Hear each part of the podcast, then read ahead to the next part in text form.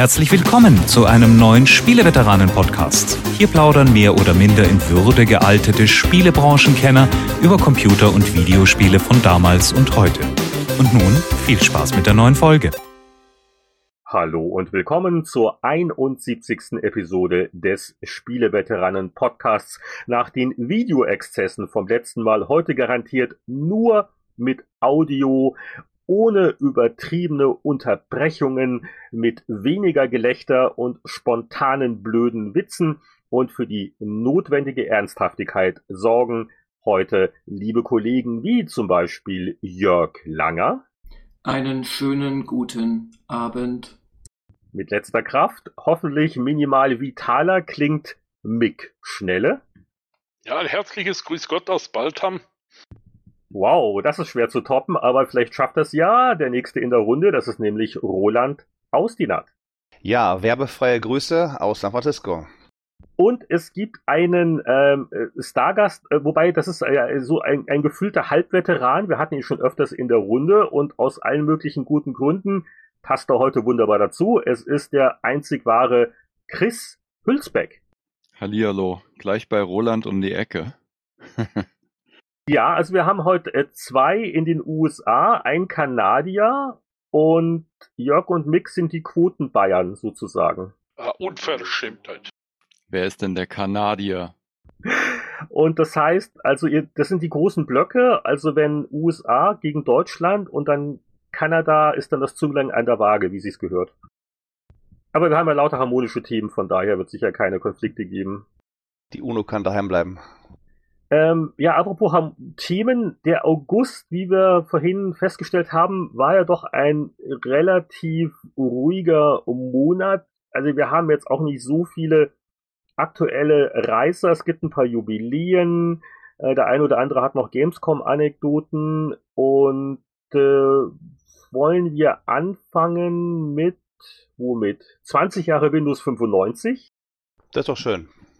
Ja, alle, alle haben da gute Erinnerungen dran an Windows Oh ja. 95. Wer, wer weiß da noch vor 20 Jahren, was er da gemacht hat? Die erste Ich, ich, Installation. ich, ich weiß es. Ich war bei der Pressekonferenz der offiziellen, als es allen Oh. vorgestellt würde, samt äh, ihr kriegt euer Testmuster und so weiter und so fort. Und es wurde na, um die 400, 500 Mal You Start Me abgespielt. Seitdem hasse ich Oh. die Stones. Ernsthaft. Und äh, was noch viel lustiger war, bei, Micro, äh, bei Microsoft war es knallevoll in dem Ding natürlich. War so alles, was in München da irgendwie glaubte, da zu sein zu müssen, war auch da. Und direkt danach war eine Pressekonferenz von Apple, die zeigen wollten, wie mies eigentlich Windows 95 ist. Und da saßen dann 20 Leute, waren es vielleicht dann doch. Ich war natürlich da, also Und was gab's da als Mitgebringsel für nach Hause? Ich weiß nicht mehr, ich glaube gar nichts. Da gab es aber was zu essen. bei, bei Apple gab's was zu essen, aber okay. Apple eben. Aber äh, Mick, du warst damals also quasi bei der deutschen Pressekonferenz. Der ist nicht, Ja. also der ist also nicht der Steve Ballmer über die Bühne äh, gehüpft. Nein, nein, nein, das war auch ein bisschen, ah, spießig ist das falsche Wort, aber es war eben eher deutsch. Das war schon, außer You Start Me Up hat er eigentlich sonst nichts genervt.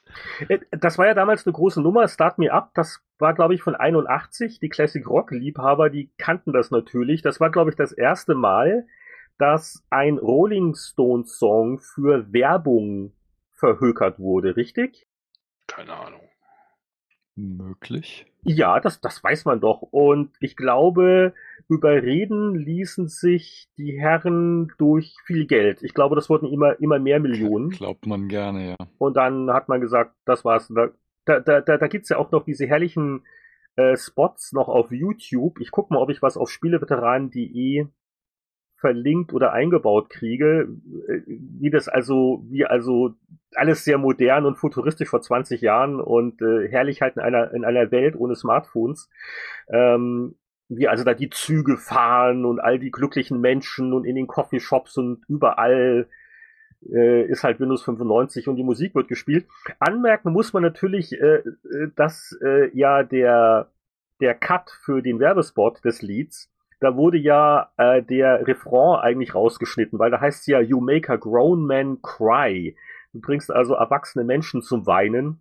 Und äh, ich glaube, damit es keine Missverständnisse gibt, hat man äh, in der Windows 95 Werbung auf diese Zeile lieber verzichtet. aber zum, zum Heulen war es ja eigentlich nicht. Ich glaube, Windows 95, ich habe nochmal die alten PC-Players reingeguckt, wir waren ja alle da recht so positiv gestimmt.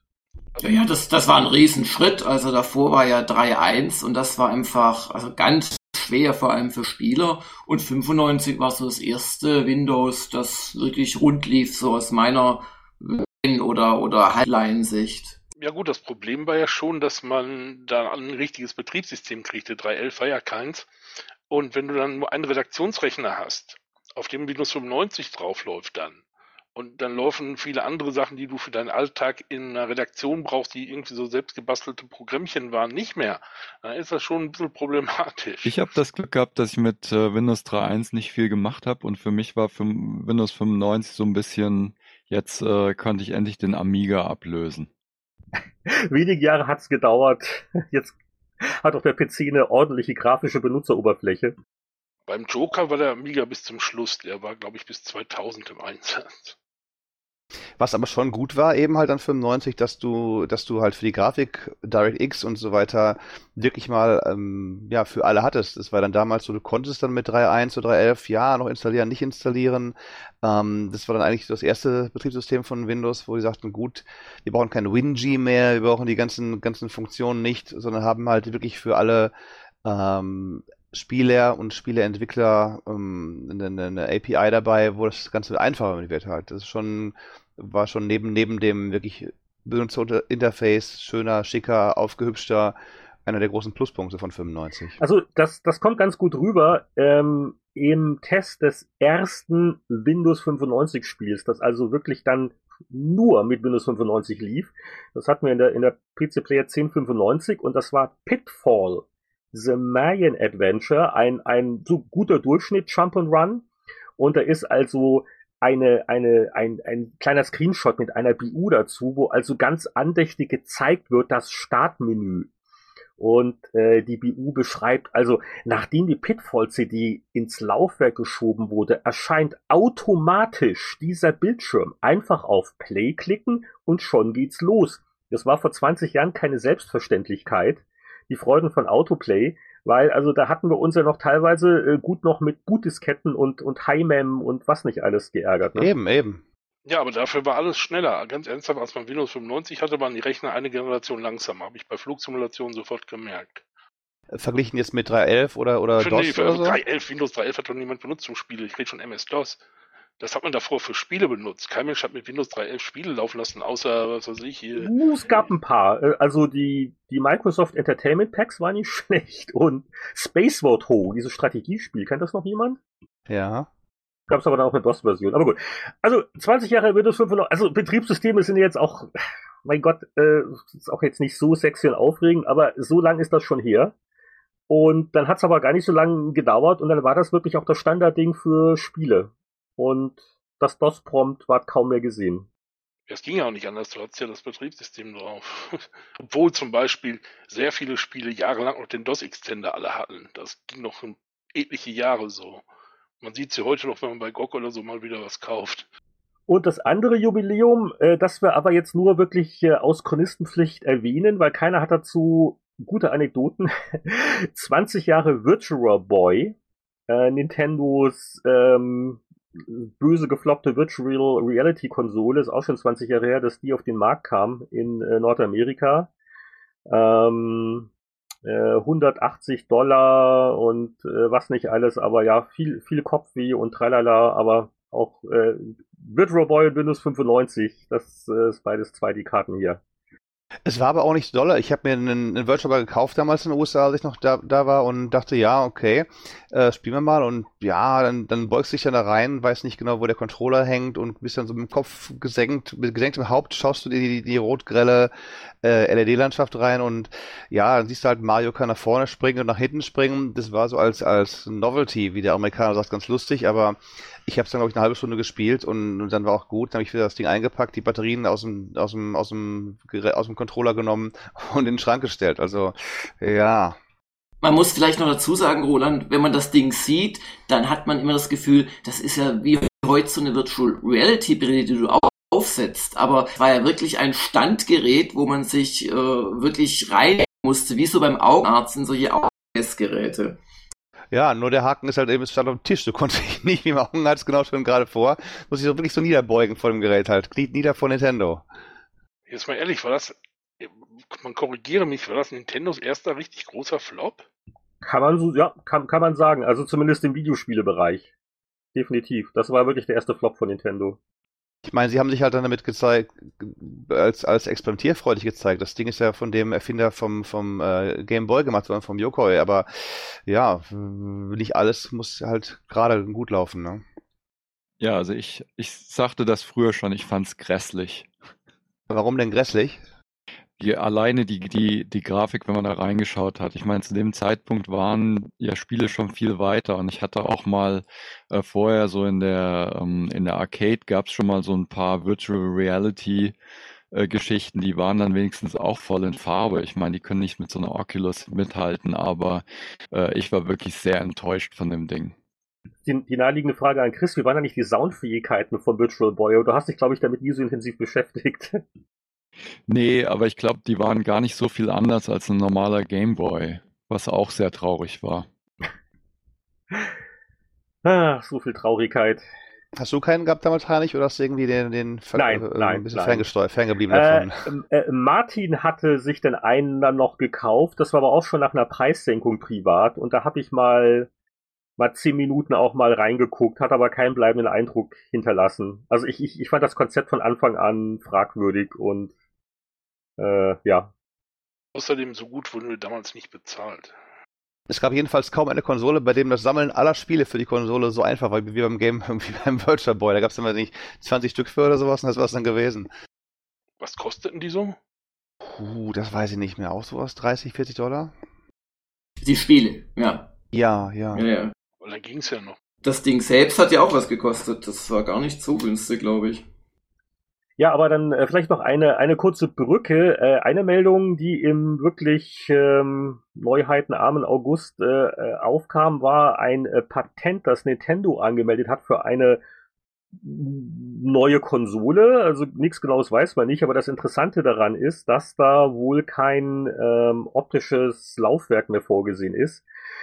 Also ähm, nächstes Jahr will ja Nintendo ein äh, neues Spielsystem vorstellen. NX ist der Arbeitstitel und da wird natürlich jetzt zurecht spekuliert, wird das ein Online-Only-System oder weil es da auch so alle möglichen Modulschächte gibt oder, oder Erweiterungsschächte gibt, äh, wird das Comeback der Modulkonsole, jetzt wo ja die SD-Karten auch nichts mehr kosten, oder? Das war eine lustige Idee.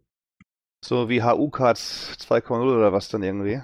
Ja, das ist ja jetzt die Frage, die Spekulation. Wissen wir, dass es eine Konsole ist, oder kann es nicht auch irgendwie deren eins ihrer medizinischen Geräte sein, für, an denen die immer noch arbeiten wollen? Das ist ja auch noch nicht aus, ausgestanden, in Anführungszeichen. Nein, ich halte das für sehr konsequent. Ich denke, dass, ähm, ähm, dass Discs einfach jetzt auch zum alten Eisen gehören. Das, das ist im Prinzip vorbei. Nach der Blu-ray, glaube ich, kommt da auch nichts mehr. Das sagen wir, die jetzt in groß, großen Großräumen wohnen, also München, San Francisco und, und, Vancouver. Aber wenn du auf dem Land wohnst, es gibt ja genügend Leute hier in den USA und auch in Deutschland, die haben halt keinen DSL noch nicht mal, die sind mit Satelliten dabei oder so und müssten nicht alles runterladen. Also da ist immer Deswegen so ein bisschen. Fände ich die Idee ja schon witzig zu sagen, ähm, okay, also, also alles gibt's online, wenn man will, aber du kannst dir halt ein Steckmodul kaufen und also guck dich mal die Preise für 32 oder sogar 64 äh, Gigabyte ja, ja. SD-Karten an. 20 Dollar oder was, genau. Ja, kriegst ja nachgeschmissen. Oder auch USB-Sticks, ne, sowas, ja, ja. Und von daher war das doch gar nicht so abwegig. Übrigens auch in Großräumen. Also wir haben in der Gamers Global Redaktion doch relativ häufig den Fall kurz über Nacht 40 Gigabyte für irgendein Spiel downloaden müssen.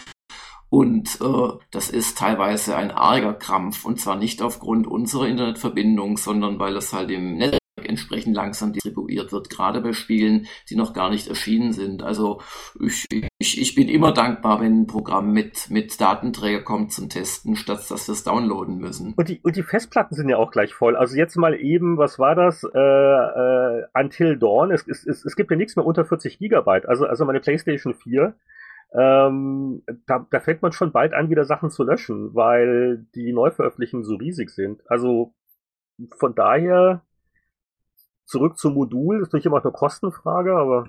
Wenn es eine Festplatte ist, dann äh, sollten sie auf jeden Fall darüber nachdenken, dass man noch, dass man es erweitern kann, also dass man eine eigene USB-Festplatte anschließen kann oder so. Gut, aber das ist ja ein Thema für nächstes Jahr. Ähm, und äh, ansonsten im August, es war ja noch äh, ein bisschen Gamescom. Und da kommen wir, ach, da sind wir doch eh gleich bei, bei der Abteilung, was hat denn der Gaststar zuletzt so getrieben, Chris? Weil du warst ja in Köln. Ich habe dich ja sogar mal gesehen. Ja, wir haben uns kurz gesehen und äh, ich habe sehr viel Spaß gehabt diesmal auf der Gamescom. Ähm, nicht nur, weil du mich gesehen hast, sondern allgemein. allgemein. Ich bin ja normalerweise nicht so äh, begeistert von diesen, ähm, also auch weil das eben so groß ist und, und so viele Leute und Stress und so weiter. Aber ich habe ehrlich gesagt wirklich viel Spaß gehabt und freue mich jetzt auch schon auf nächstes Jahr. Äh, und äh, ich habe nicht nur ähm, dich und Boris getroffen, sondern äh, auch zum ersten Mal Tarikan in Person.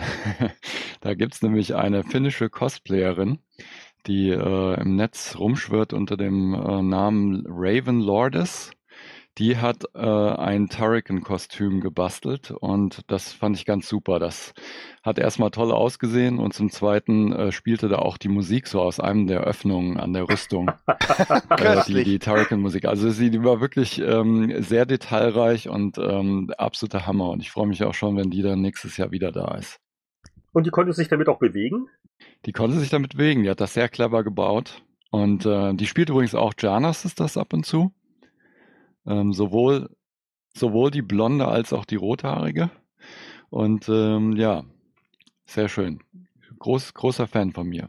Musstest du denn die Rüstung unterschreiben oder, oder hast du sie irgendwie dann da auf den, auf den Arm oder auf die Waffe schreiben dürfen, deinen Namen oder sowas? Ich habe nichts unterschrieben, vielleicht machen wir das nächstes Jahr, aber ich habe auf jeden Fall ein paar schöne Fotos geschossen und sie hat sich tierisch gefreut. Und kann sie sich mit dem Kostüm auch in ein Raumschiff verwandeln für bestimmte Levels? Äh, das nicht, oder das, das Rad.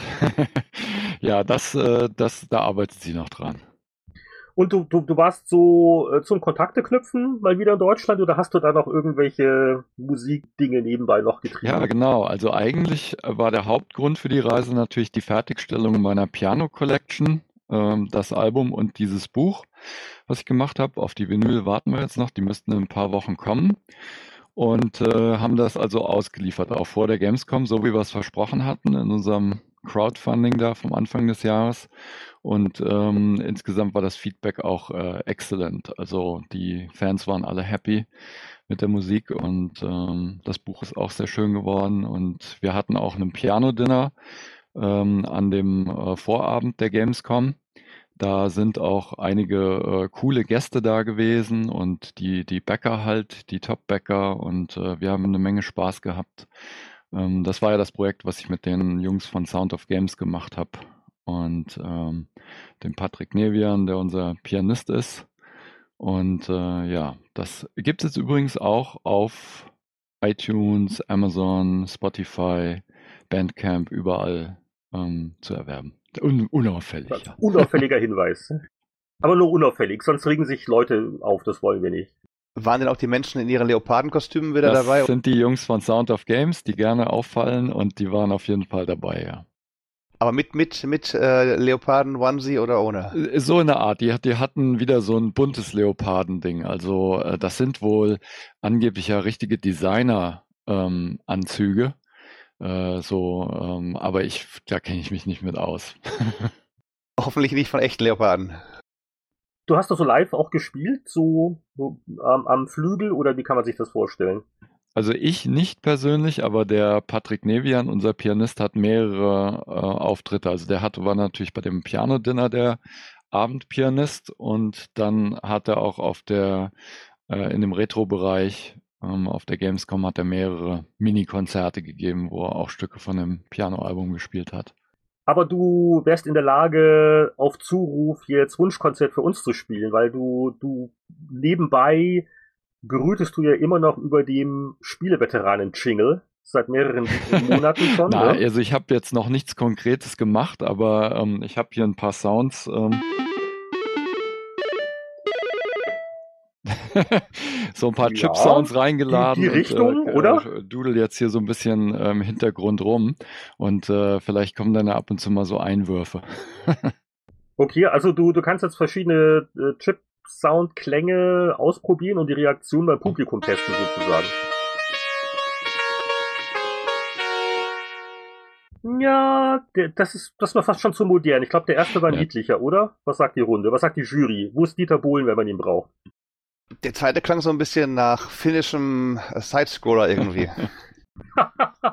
und, Finnischer Sidescroller. Und der, ja, und der, wie heißt der? Wie heißt der?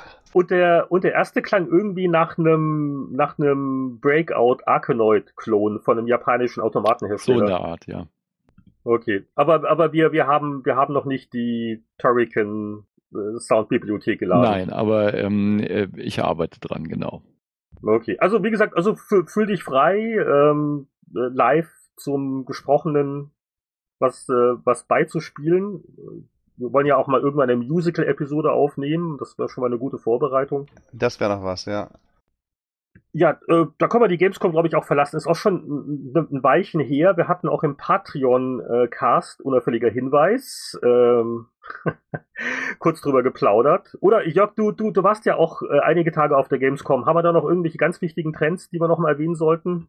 Hm, naja, also, dass es neue Spiele gibt, überrascht, glaube ich, keinen. Aber da wir im äh, Kreise der Veteranen doch öfters schon sehr kritisch über das Thema Virtual Reality gesprochen haben und wer das und Farbfernsehen ist ja auch unwichtig und so weiter, ähm, möchte ich vielleicht einfach mal sagen, dass ich so langsam zumindest erahnen kann, wo das hingehen könnte. Also ich habe zum ersten Mal mit der HTC Vive in diversen Bus auch dieses in einem begrenzten Raum rumlaufen äh, ausprobiert in der virtuellen Welt. Aha, und das ist aha. schon, das ist schon ziemlich ein, äh, ein ziemlicher Hammer. Äh, Roland, sorry, was sagtest du? Ich sag aha, aha, weil du warst ja skeptisch, wenn ich immer bezählt, mit meinen begeisterten Worten von, von CDC und so weiter gesprochen habe. Da warst du so ein bisschen, na, kann das wirklich was? Naja, was heißt, kann das wirklich was? Also HDC Vive habe ich jetzt noch nicht gehabt, die anderen kenne ich schon seit längerer Zeit. Wir haben auch in der Redaktion eine, ähm, na, sag schon Oculus Rift äh, mhm. V2. Allerdings auch da hat sich jetzt noch mal einiges äh, getan zu der Crescent Bay Version. Aber die HTC Vive ist halt wirklich noch mal eine andere Liga durch dieses Rumlaufen. Und es gab auch ein paar Demos, wo man so ein bisschen gesehen hat, die könnten eigentlich ein Spiel aussehen, weil meistens sind die Virtual Reality Demos halt mehr oder weniger optisch beeindruckend. So nach dem äh, Zirkuszeltprinzip. Es muss die Person halt ein paar Minuten fesseln, dann ist gut. Ähm, aber wie macht man daraus Spiele?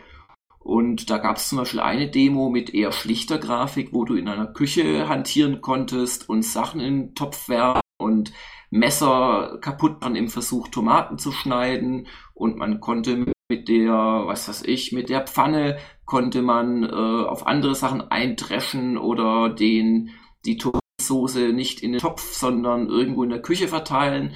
Und so könnte ich mir wirklich ein Adventure vorstellen, auch mit Objektmanipulation. Oder äh, ganz fantastisch war so ein 3D, nennt es ist ja, es ist ja mehr ein, ein VR-Malprogramm, wo man mit verschiedenen Pinseln, also unter anderem einem Ölfarbenpinsel oder einem Feuerpinsel, konnte man halt wirklich dreidimensional um sich herum malen dann irgendwelche Kringel gemalt und dann bin dann durch diese Kringel durchgelaufen, hab Jörg Langer was hier irgendwo hingeschrieben, was man auch von allen Seiten angucken konnte. Also mal ganz blöd gesagt, wenn ich ins Heim komme, genervt von der Welt und man gibt mir so ein Malprogramm für 10 Minuten, tut's meinem Blutdruck bestimmt gut.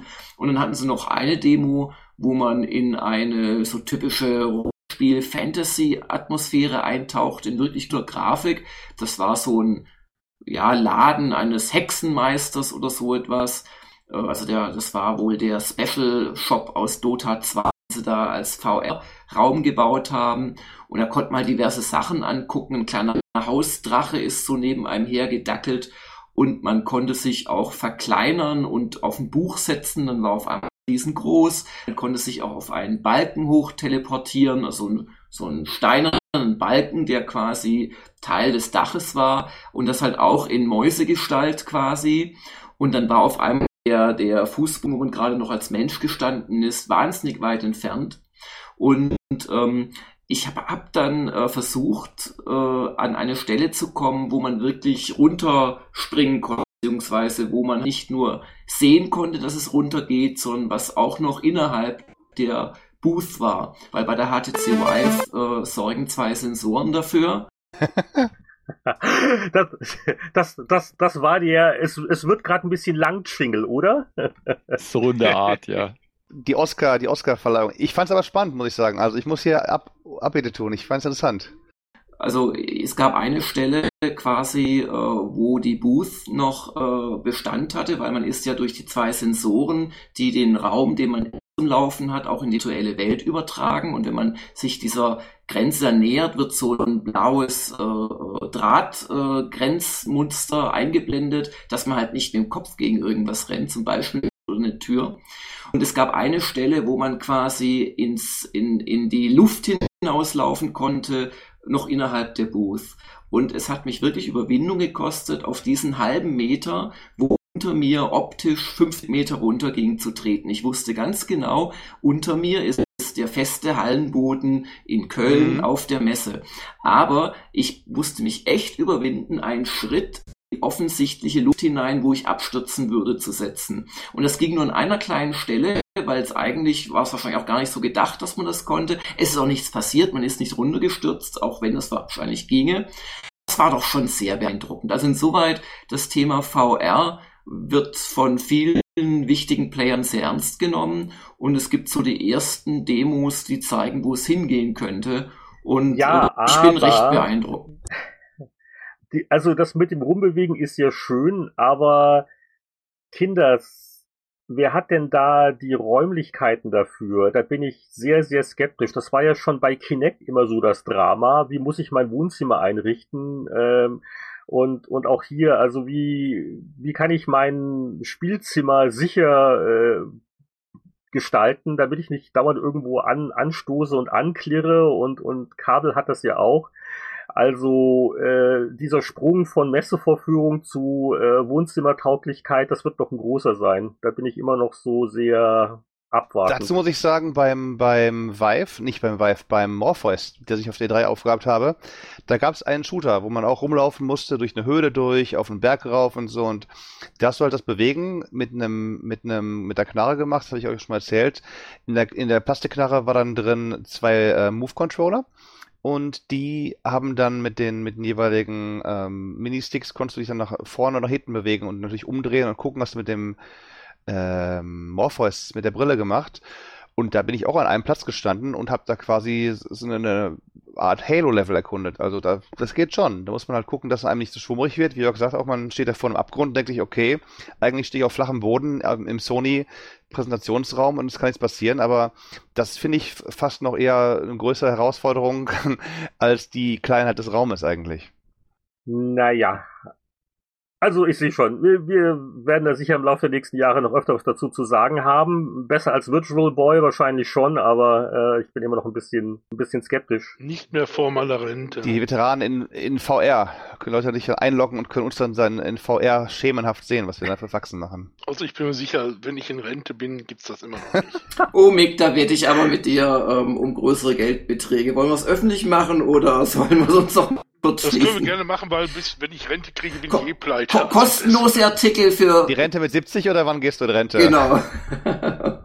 ja, aber doch, dann machen wir die Spieleveteranen als Virtual Reality Chatraum ja, das scheitert dann natürlich an der Internetverbindung. Aber wo du sagst, also wa warten Wir könnten alle ins selbe Altersheim ziehen, das wäre doch Genau. Was. Und Wii, Wii U spielen, wo, wo wir dann viel Spaß haben werden. Aber jetzt geht mal weg von Spielen, stellt euch vor, dass irgendwie Google äh, sein Street View demnächst mit VR macht. Und äh, das hat schon was für sich, wenn man sich in fremden Städten wirklich mal sehr genau umgucken ja, kann. Ja, aber der Aufwand, der Aufwand, es geht doch alles in die Richtung, dass ich schnell auf meinem Smartphone mal schneller was nachgucke und mache. Also dann muss ich da jetzt in meinem Virtual Reality System, muss das mal das alles hochfahren, dann müssen alle Kabel drin sein, dann setze ich mir den Helm auf, dann, dann muss was gepatcht werden. Naja, mit, weiß nicht. Mit, also mit, gut, es wird aber verkleinert werden mit, irgendwann nochmal. Dann hast du ja, nicht nur einen großen Helm vom Kopf, sondern eben äh, eine Brille oder eben, sogar ja. implantiert drin. Also das, ja, das wird auch noch ein bisschen dauern, okay. aber das kommt Sicher. noch. Du, wart, wart mal ab, wart mal ab.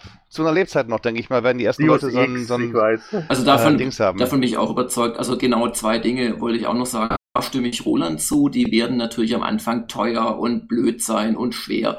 Aber in fünf Jahren werden die Dinger untragbar sein. Meine erste Prognose. Die zweite ist äh, an Heinrich. Äh, es gibt ja schon jetzt zwei äh, quasi Ligen an VR. Die Billigliga, das sind wirklich die Sachen, wo du einfach dein Smartphone Vorrichtung steckst. Und du hast doch auch schon von Google Cardbox, Cardboard gehört.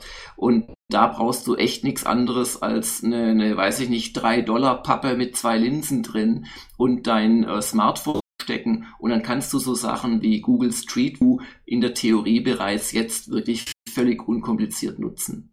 Ja, ich äh, kenne nur keinen, der es nutzt und ich habe keinerlei Antrieb, das zu machen. Wozu? Was bringt mir das? Aber gut, aber lassen wir das. Ich, ich das bin ja nicht repräsentativ, das wäre ja schlimm.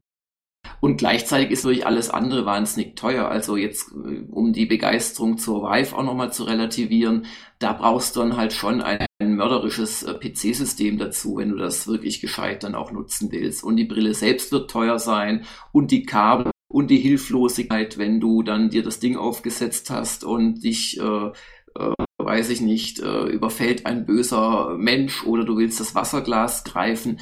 Aber zum Beispiel in der Vive wurde mir von HP gesagt, ist schon eine Webcam drin nach vorne, die dir quasi ein Bild einscheißen kann.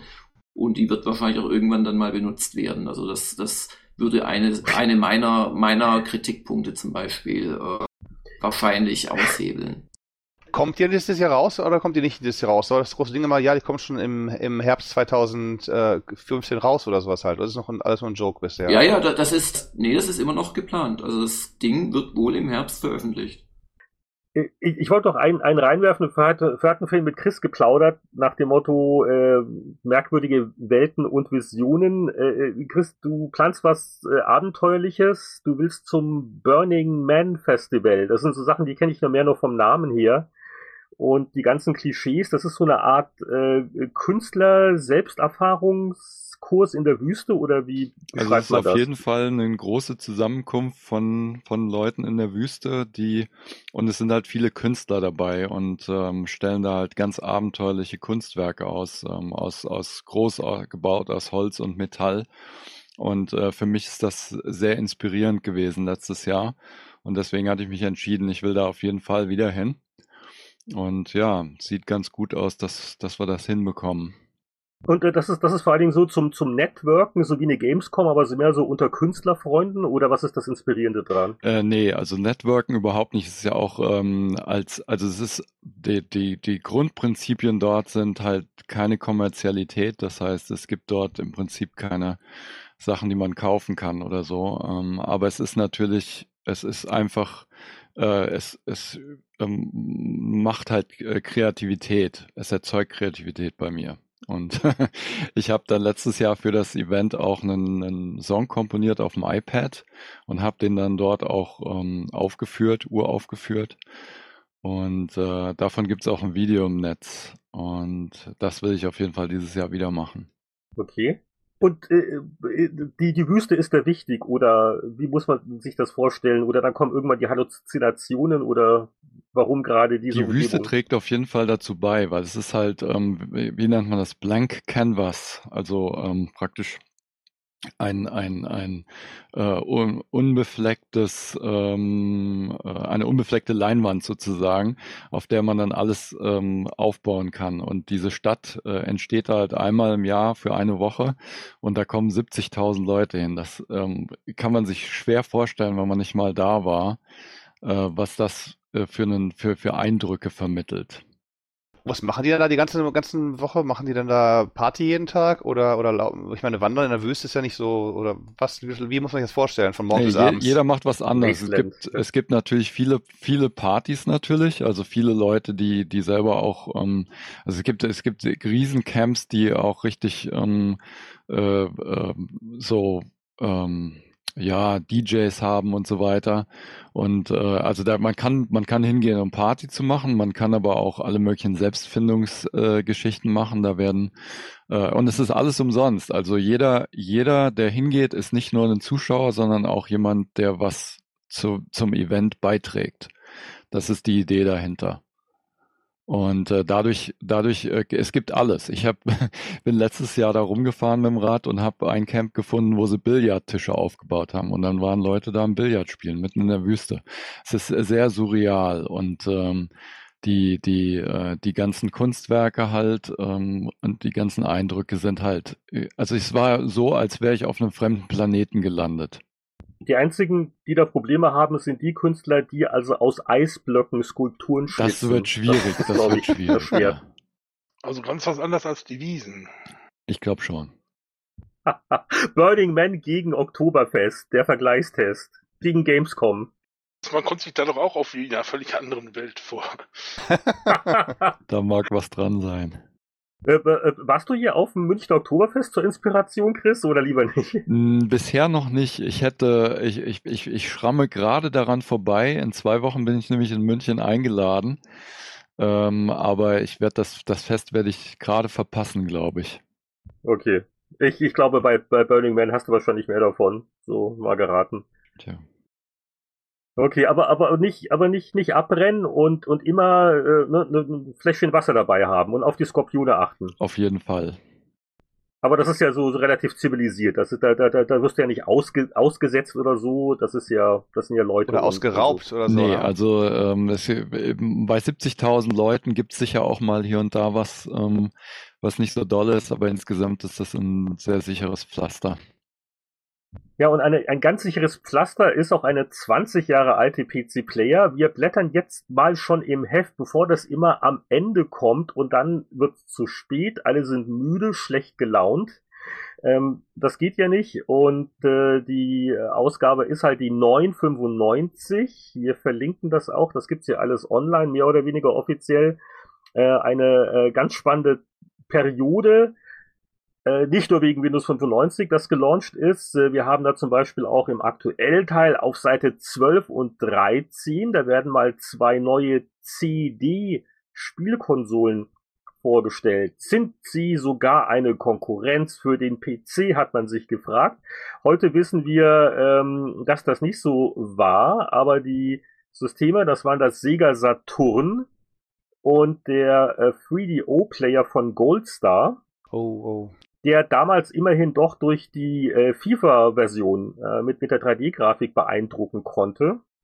Aber wie wir alle wissen, beide Systeme waren nicht wahnsinnig erfolgreich. Obwohl ich hatte ein 3DO. So richtig privat? Richtig privat, da war ich ja noch nicht hier äh, irgendwie in der Branche arbeitend und das Ding hat mich damals wohl um die 1000 Mark gekostet Meine Herren. und war halt auch umgebaut dafür, dass es mit unserem Strom hier klarkam. Ich hatte das Ding von Panasonic. Das war eigentlich, glaube ich, die relativ verbreitetste Version davon. Und ich hatte einen Wing Commander da drauf. Ich hatte dafür sogar einen CH-Stick dabei. Und das Wing Commander war, war damals das schönste Wing Commander, was es überhaupt gab. Und was ganz fantastisch war, war, ähm, äh, na, wie hieß es noch? Äh, Need for Speed. Das allererste Need for Speed kam fürs 3DO. Und das war tatsächlich das erste Rennspiel, wo man tatsächlich mal so, so, so durch äh, äh, ähm, Städtchen und sowas durchfuhr. Also war schon eine schöne Sache, muss man mal sagen. Kam, kam nicht auch Rotrash raus fürs 3DO Ja, ursprünglich mit dem, mit genau. dem Ketten, Motorradfahren, Ja, ja, mit der Kette Genau, den das war Kopf das andere und so? Spiel. Ich hatte drei Spiele dafür, das waren die drei. Ist kein FIFA? Warum nicht? Ich mag kein Fußball. Außerdem, Das ist schwache Ausrede.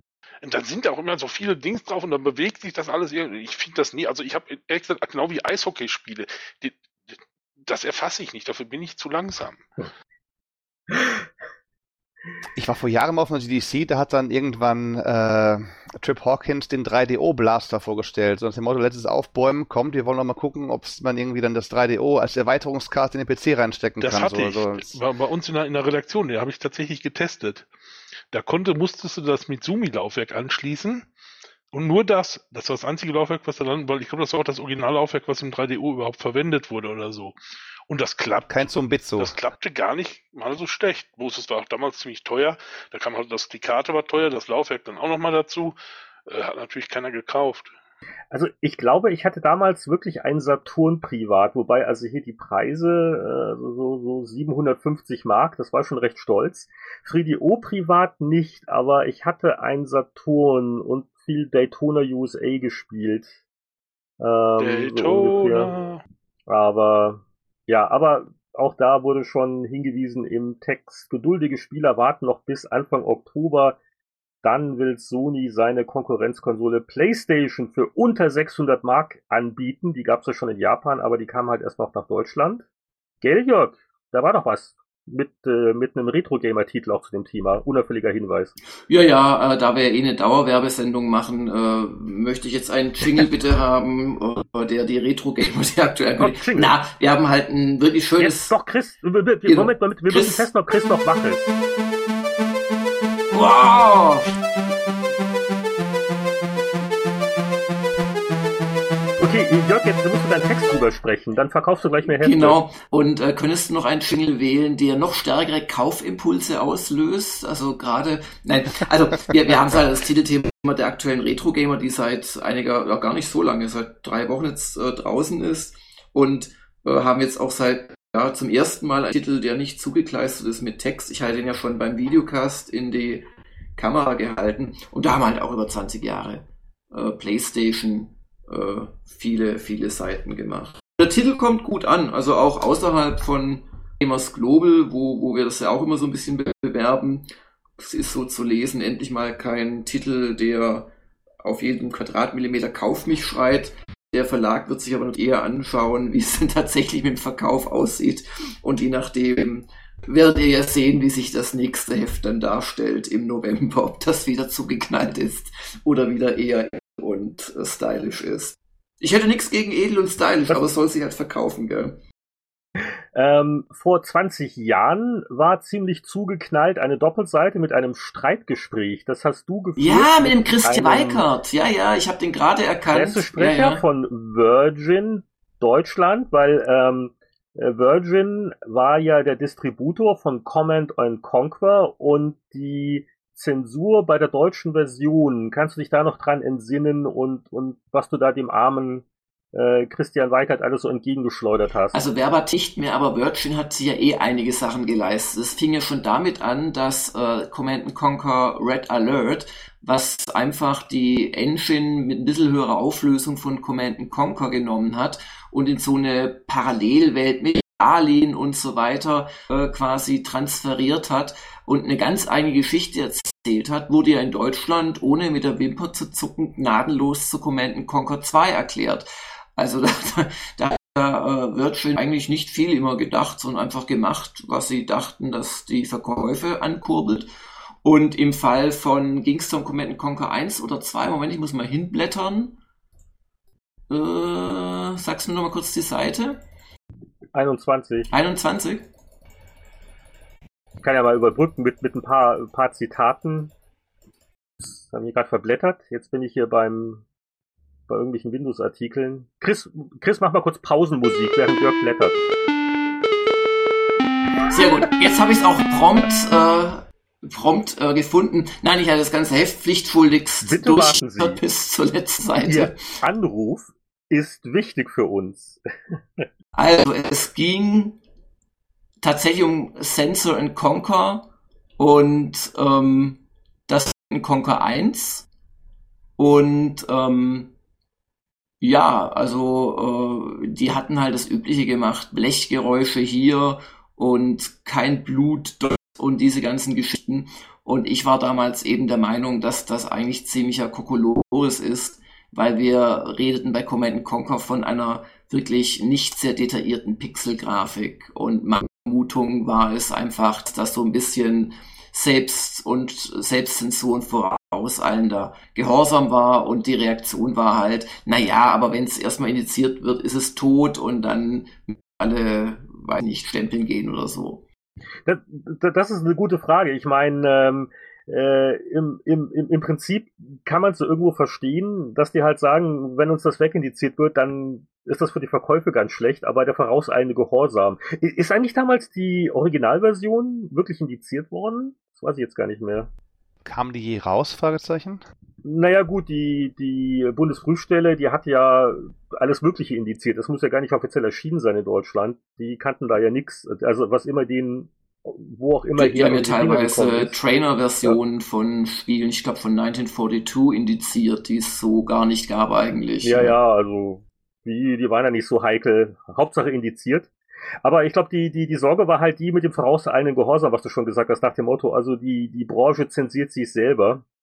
Und ähm, naja, war ja dann auch für viele Jahrzehnte auch ein, ein, großes Thema. Ja, und mich hat halt auch gestört, dass ja bei Command Conquer nun wirklich für jeden ersichtlich äh, nicht die Gewalt im Vordergrund stand, sondern taktisch-strategische.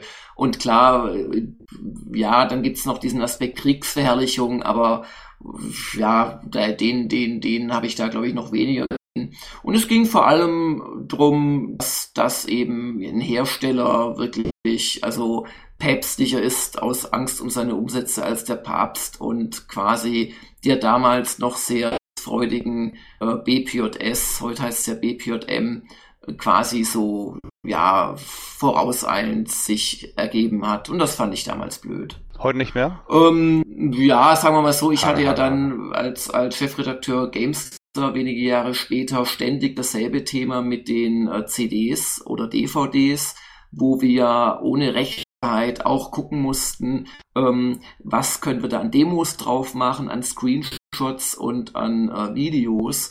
Und wenn du dann auf einmal die Verantwortung hast für 600.000 gedruckte äh, Hefte und einen zweistelligen Millionenbetrag im Monat, dann gehst du an solche Themen doch nochmal anders dran als ein frisch gebackter Jungredakteur, der für die Freiheit äh, sehr leicht eintreten kann, weil es ihn nichts kostet. Also da hat mich natürlich genauso genervt und wir haben bei Games da versucht auszureizen, was nur geht, zumal das Ganze wirklich völliger Schwachsinn war. Da wurde ja gar nicht geguckt, was ist wirklich CD drauf, sondern die DT Control hießen die hier in München. Ähm, haben Dr. Auer ja, der Dr. Auer mit Sohn, die haben halt irgendwelche, vielleicht haben sie selbst gemacht, ich vermute eher angestellt oder wen auch immer. Einfach, wir mussten denen immer noch ausgedruckt quasi den Inhalt geben. Also jeder Screenshot musste und so. Und da haben sie Listen verglichen einfach. Und wenn dann halt ein Screenshot aus dem Hauptmenü indizierten Spiels da drauf gewesen wäre, das hätten sie dann am, an der Liste gemerkt, dann hätten sie und so weiter. Also es war wirklich furchtbar für fühlende Wesen alles. Aber auf deine wahrscheinlich ganz so ernst gemeinte Frage zu antworten, nö, ich habe mich dann schon auch, auch da anders mit beschäftigen müssen und kann da die Position nachträglich, den, die hier der, der, der Christian Weigert natürlich durchaus nachvollziehen. Trotzdem, also ich bin nicht für Selbstzensur und was wir bei GameStar zum Beispiel nie gemacht haben, hm. ist diese, diese affige, statt Doom dumm zu schreiben oder irgendwelche Sternchen. Das war oh, nie nötig, das, das, war schon immer Blödsinn. Und das haben halt sehr viele in Deutschland auch, auch professionelle Hefte gemacht, weil sie es einfach nicht besser wussten und den Anwalt gefragt haben. Bei der Player durfte man den Namen damals nicht nennen, dieses Nein, ihr dürft nicht Quake schreiben, ihr müsst ja, dann schreiben, ist, irgendwie 3D-Shooter von id Software und so ja. Freunde, also das, ja, wenn da irgendwie Teufel rauskommen nee, würde, darum ging es auch nie. Die Grauzone ja. war halt immer bei dieser Indizierung und den Vorwurf der Gewaltherrlichung ist quasi ein Artikel in sich geeignet, äh, gewaltverherrlichen, kriegsverherrlichen, verrohend auf Jugendliche zu wirken. Und das wäre schon aus Sicht unserer An Tin damals, die Frau Dokoche war das immer, wäre halt dann möglicherweise der Fall gewesen, wenn man zum Beispiel damals einen Kopfschuss gezeigt hätte. Also Screenshot von einem 3D-Shooter, wo einem gerade die Birne geballert wird.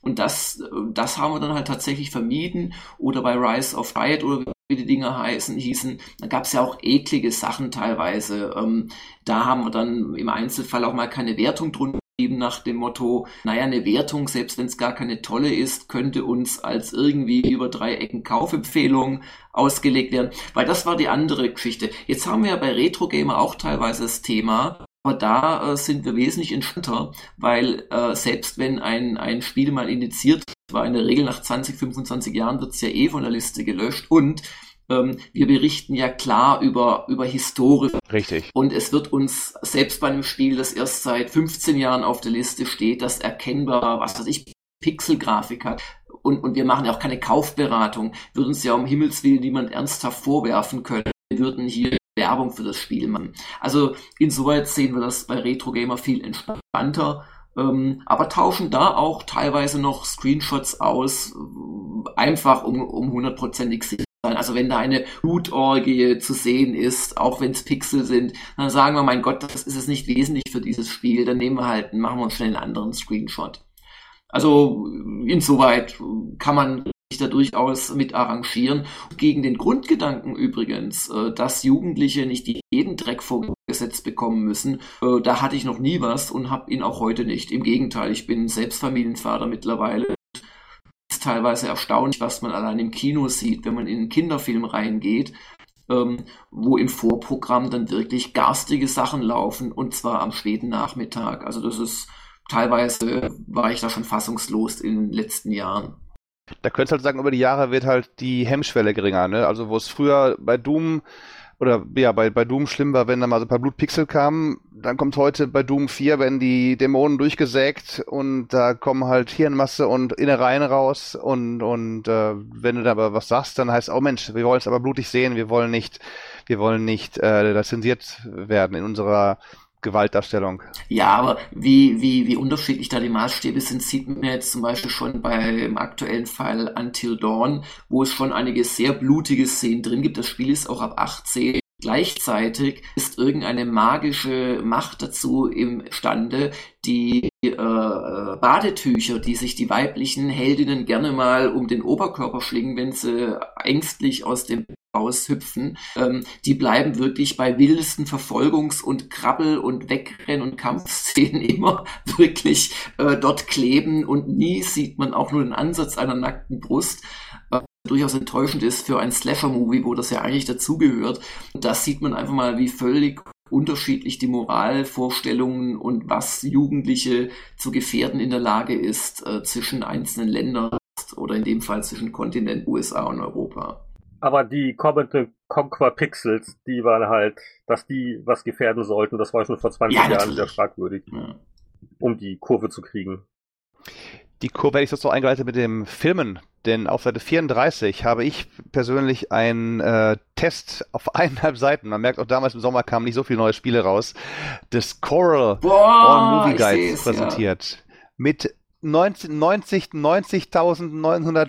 90, Filmen gegenüber Cinemanias 19.667 Filmen und True Color Bildern, mit denen die 500 Filmstars dargestellt werden. Und ich weiß noch, das Ding hatte, war nicht schlecht, aber es war schon, ja, so gerade, dass das Internet dreut und was es heute vielleicht bei AMDB gäbe oder ähnlichen Filmseiten, haben die halt dann doch irgendwie zusammengebastelt und Massen von Infos ja, aber eben halt vielleicht nicht ganz so charmant wie Cinemania, was damals Microsoft als, als Filmnachschlagewerk rausgebracht hat. Und ja, in den Buchversionen, es gibt dem Ding liegt ja auch ein Buch zugrunde, dann aber schon mit, mit 200.000 Schauspielern statt mit 137.000 886 und so.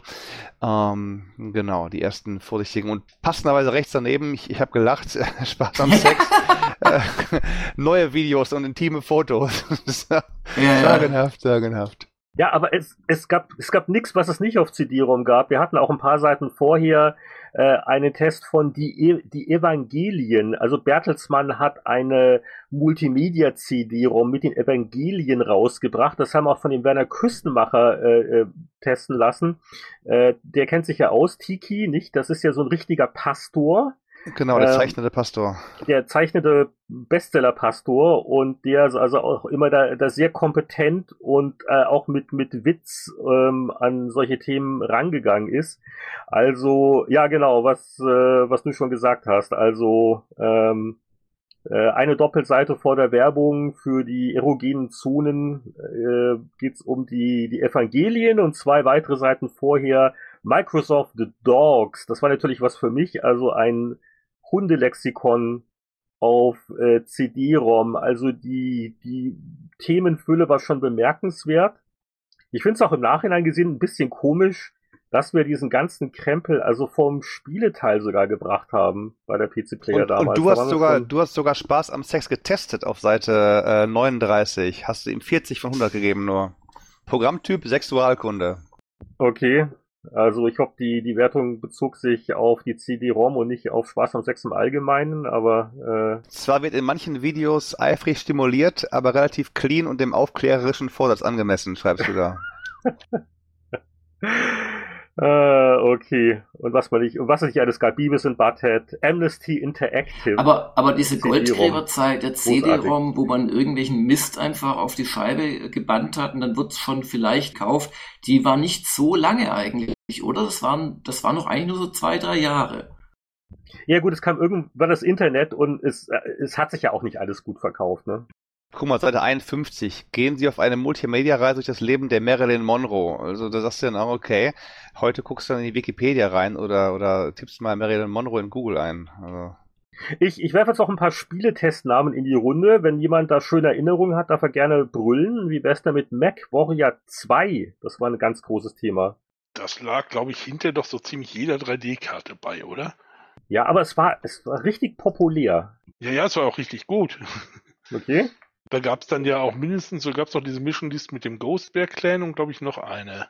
Und das, und das war so die, die Referenz so ein, zwei Jahre lang für den Mac Ego-Shooter, oder wie würde man es bezeichnen? Ja, Ego-Shooter nicht. Du steuertest ja so richtig so ein Mac. Das war schon wirklich eher noch eine Simulation. Also das war eine Simulation. Nee, das war, das war eine harte Simulation. Also überhaupt mal, um das Ding zum Laufen zu bekommen, musste man wie üblich erstmal die vier Knöpfe richtig drücken und, und so weiter. Also es war nicht ohne. Und dann so Hitzemanagement und so weiter. Ja, und es schadete auch nicht, wenn man sich in der Historie und den Romanen so ein klein wenig auskannte. Sonst sagten dann nämlich die ganzen Namen und Clans und Häuser und was weiß ich alles eigentlich gar nichts und dann wurde es deutlich schwieriger. Das war schon ein Dings, aber es war sehr gut zu steuern. Sag mal so, man kam da auch rein. Das war jetzt nicht so, dass man ein Felken-Handbuch lesen musste. Mit ein bisschen Mühe ging das schon. Und das war eigentlich, also war MechWarrior 2 die Reihe, meine ich jetzt mal, die letzte gute Mech-Spielreihe. MechWarrior 3 war Mist und MechWarrior 4 auch. Mech Assault? Ach, hör auf. Harre, harre. Harre, harre. Wir warten immer noch auf Mick Assault, aber das ist was anderes. Da warte ich immer noch drauf, ja. Das wäre doch was für VR, mal ohne Witz. Irgendwie eine, eine Mac-Simulation als VR. Das, es gab das doch mal ein Battletech Center in Chicago, oder?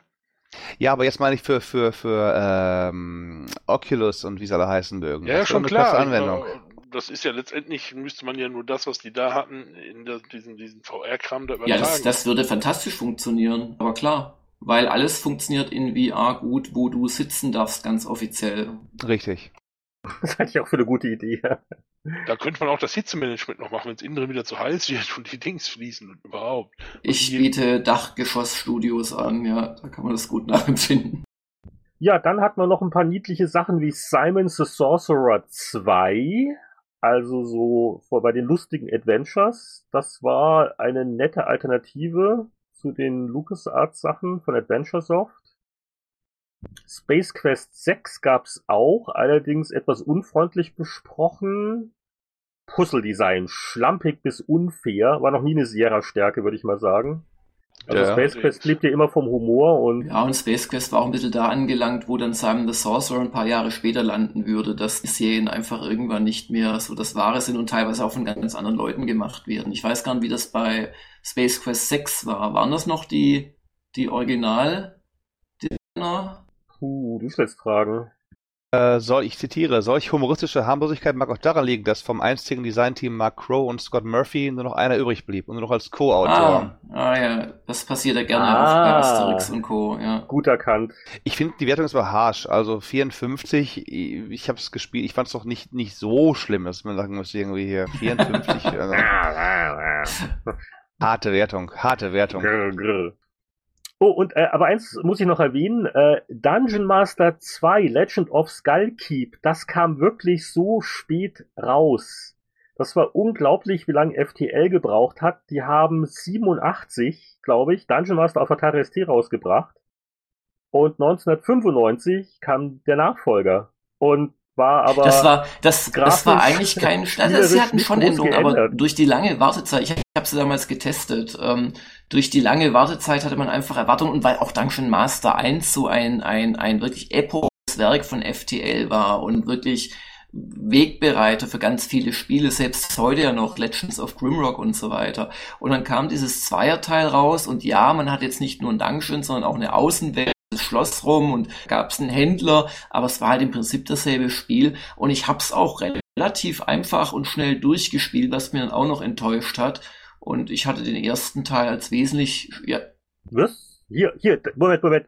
Hier dein Meinungskasten. Dungeon Master 2 hat ein großes Problem. Es Ja, ist zu schwer. weiß ich, Interessant. weiß ich nicht, aber meine Erinnerung, kräftige Monster. ja, meine Erinnerung ist, Happige dass es Puzzle. nicht so lange war. Also ich dann nach dem Test noch weiter zu Ende gespielt, aber das habe ich echt noch in Erinnerung, ah, okay. dass es, dass es eher, also mir kam der erste Teil, obwohl er sicherlich von, von, von den, ähm, von der Fläche her kleiner gewesen ist, kam mir schwerer und, und komplexer vor, was das anbelangt. Ja. Ist das eigentlich je offiziell hier bei uns erschienen? Mal ganz ehrlich, ich habe es heute Nachmittag gelesen und ich dachte, davon hast du noch nie gehört, von dem zweiten Teil. Doch, doch, also wir, wir hatten da so was richtig Verpacktes, oder? Das muss an mir so komplett vorbeigegangen sein. Keine Ahnung. Ich komme mich wirklich, also daran überhaupt nicht mehr erinnern, wenn ich Teil 1 bis zum Abwinken. Das hat, äh, das, das, äh, das war bei Interplay im Vertrieb, kein Witz. Woran lag es denn, dass sie so spät kamen? Wisst ihr das? Ich meine, 87 bis, bis 95 sind ja dann doch schon irgendwie neun Jahre, also. Nee, das, das wäre mein eigenes äh, Recherchethema. Da gibt es sicher interessante Infos. Aber ich finde, der Vergleichskasten zeigt es auch ganz gut auf der letzten Testseite im Wettbewerb, wo halt Sachen drin stehen wie Ultima Underworld. Zwar übrigens falsch geschrieben, Herr Langer. Äh, guckt mal auf das Wort Underworld. Ähm, und wer war da damals Gegenleser? Und ähm, das hat halt eine 92 bekommen und, und sind Punkte Unterschied. 77 war ja bei PC Player keinesfalls jetzt schlecht, aber die, diese 15 Punkte Unterschied zeigen es im Prinzip Ultima Underworld 2, echtes 3D und manipulierbare Welt und Mögliche. Und Dungeon Master 2 war halt dann wirklich nochmal ein Nachruf der späten 80er letzten Endes.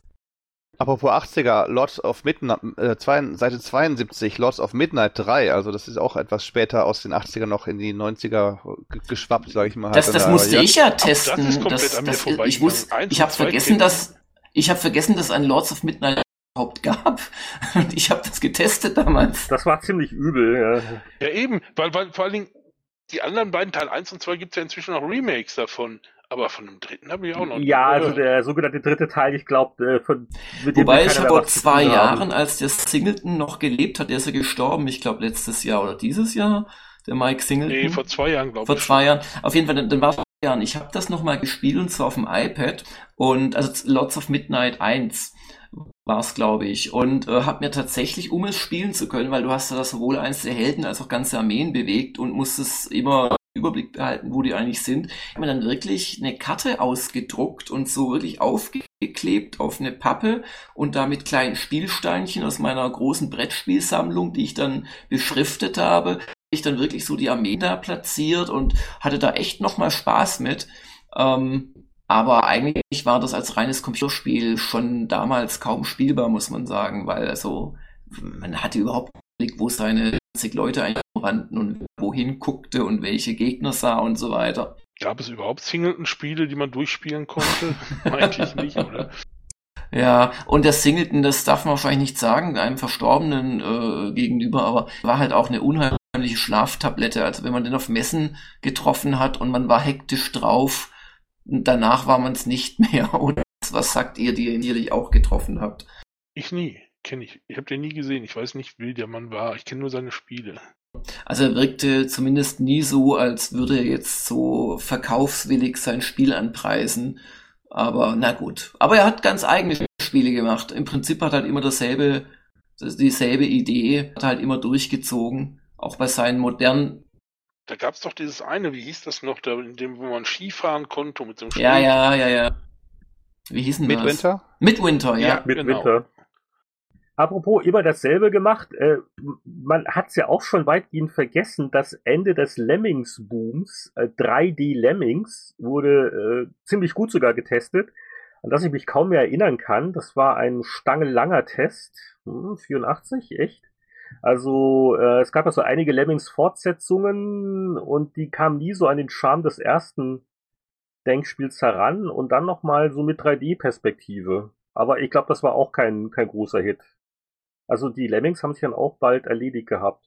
Warum auch immer. Na gut, 3D-Lemmings sieht natürlich heute zum Spucken aus, aber ähm, damals habe ich zumindest gewürdigt, ich glaube Florian hat es auch gefallen als Co-Tester, ähm, dass es wirklich halt auch in 3D funktioniert hat und halt überhaupt mal was Neues war, weil wie du sagst, vorher wurden die 2D-Pixel-Lemmings ja immer wieder durch, durch, durch, durch einen Stall und gab's Weihnachtslevels hier und irgendwie drei neue Lemming-Berufstypen oder, oder Spezialisierungen da und das 3D-Lemmings hat's halt wirklich mal nochmal anders versucht. ich würde es heute auch nicht mehr spielen wollen. Das schaut aus wie Minecraft. Das können wir mal nachbauen in, in Minecraft heutzutage mal. Gucken, wie es dann geht. Ja, Minecraft ist schöner. Ja, und ansonsten, ansonsten Soundkartentests, Tipps und Tricks. Äh, hat einer von euch noch was in dieser PC-Player-Ausgabe oder können Paparazzi. die... Das war eins der wenigen von diesen Videospielen, wo man eigentlich nur immer im richtigen Moment ein Bild nimmt und das total witzig war. Da habe ich wirklich Tränen gelacht vor diesem Spiel. Das so, war halt so ernsthaft? wirklich so klassisch Paparazzi mhm. und dann, dann, dann schlich man sich an die Stars ran und sah, was die so, so in ihrer Dings macht. Der, einer, der wollte sich umbringen und 15 Versuche, die grundsätzlich daneben ging. I'm gonna hang myself. War noch so am Singen, weil er Rocksänger war. Und das klappte natürlich. Und du wartest schon drauf. In dem Moment, wo das ging, musstest du halt knipsen. Das war total, das spielt man nur einmal, aber war total witzig. Die anderen Dinger waren ja immer eher langweilig. Hier, was hat es hier gekriegt? Ich glaube auch gar nicht so ganz wenig. Ja, sogar also ganz, ganz 70er. Und da haben wir sicher den, den, den armen sicher noch runtergehandelt nach dem Motto, ah, es kann ja nicht so gut sein, diese Multimedia-Dinger. Wisst ihr eigentlich, dass ich in der Ausgabe ungefähr acht Strategiespiele getestet habe? Was waren das eigentlich für eine Sklavenhaltung damals bei PC Player? Und dann, dann auch noch so lauter so 40er und 50er. Ich, echt, also Gottes Willen, Powerhouse, Atlas, Nektaris, allen möglichen Schmumpf musste ich da testen. Deswegen hast du wahrscheinlich das Streitgespräch auf Baylor of so übellaunig. Ba Baylor, Baylor of the Evil Eye, irgendwelche obskursten Koi-Spiele. Wir, wir, wir, fragen jetzt aber keine Details mehr ab nach 20 Jahren, Jörg, keine Sorge. Bei, bei Baylor of the Evil Eye wüsste ich die sogar noch. Das, das hat mich geprägt.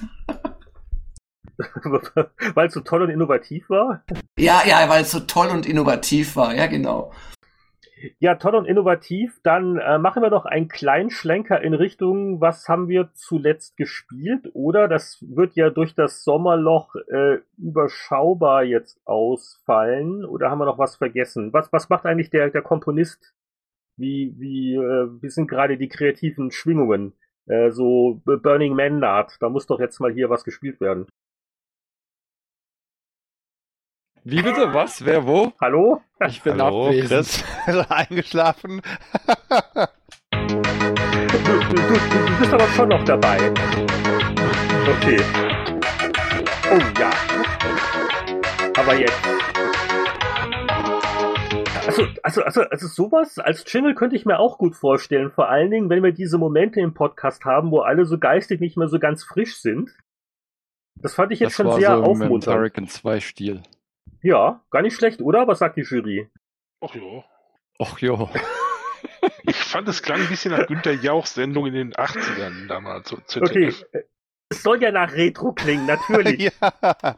Chris, was hast du zuletzt gespielt, außer deinem, deinem Synthesizer-Zeug? Ähm, äh, gut, das allerletzte war Luigi's Mansion auf meinem Twitch-Channel. Ähm, bin ich aber noch nicht durch. Ich habe erst angefangen wieder. Ähm, und davor habe ich Portal und Portal 2 nochmal komplett durchgespielt. Auch alles für die, für die Twitch-Fans. Okay. Also äh, das sind so die Gelegenheiten, wo du überhaupt noch was spielst, dann auch halt eher Ja, eher, eher eben Retro, ähm, wegen, wegen dem Twitch-Ding. Ähm, ansonsten äh, habe ich einfach nicht viel Zeit. Ich schaue mir die, die neueren Spiele dann eher so auf YouTube an oder so. Du bist einer von denen. Ich bin einer von denen, ja.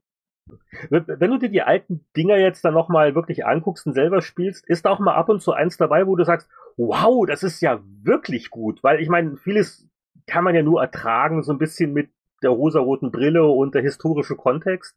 Aber was war das letzte, wo du gesagt hast, Mensch, also das kann man immer noch spielen, ernsthaft? Ja, also ganz klar die Portal-Serie. Aber ich spiele sowieso auf dem Twitch-Channel nur die Sachen, die mir wirklich ja, gefallen. Das ist ja zu neu. Okay. Also das, das zählt nicht. Das ist ja noch nicht Retro. Bitte. Ich kann nur anführen, dass ich ja zum ersten Mal äh, Monkey Island wirklich gespielt habe, als ich äh, Boris als Gast hatte in der Twitch-Show. Und äh, das hat schon Spaß gemacht. Da muss ich übrigens noch weitermachen. Da, da bin ich auch nur ungefähr 10% weit gekommen. Das muss jetzt aber durchgespielt werden. Du, sonst ist äh, Boris beleidigt. Ja, dazu müsste ich, dazu müsste ich vielleicht mal noch Ron Gilbert als äh, Gast bekommen. Also als, so als äh, äh, Puzzle-Hintline live. Mal schauen, ja. Okay, wer, wer hat noch was gespielt? Wer hat was? Ich habe Valhalla Hills gespielt. Das ist das ähm, Early Access seit gestern von äh, Thomas Häuser. Kennen wir alle als Siedler 2, Cultures und Thomas ah, Friedmann. interessant. Genau, und Valhalla Hills ist auch genau das. Das ist eine Mischung aus Siedler 2, Siedler 3, Knights and Merchants und Cultures, habe ich bis jetzt gefunden. Also es ist ähm, schöner 3D-Grafik. Die sieht wirklich schön aus. Das ist so, so, so Inseln 3D. Es geht immer darum, man hat auf der Insel so einen Startstein und muss meistens auf irgendeinem Berg oder so, liegt halt das Ziel und da muss man draufklicken, wenn man nah genug rangekommen ist, dann kommen Monster raus und dann hat man hoffentlich eine Armee und eine Siedlung, die das halt aushalten.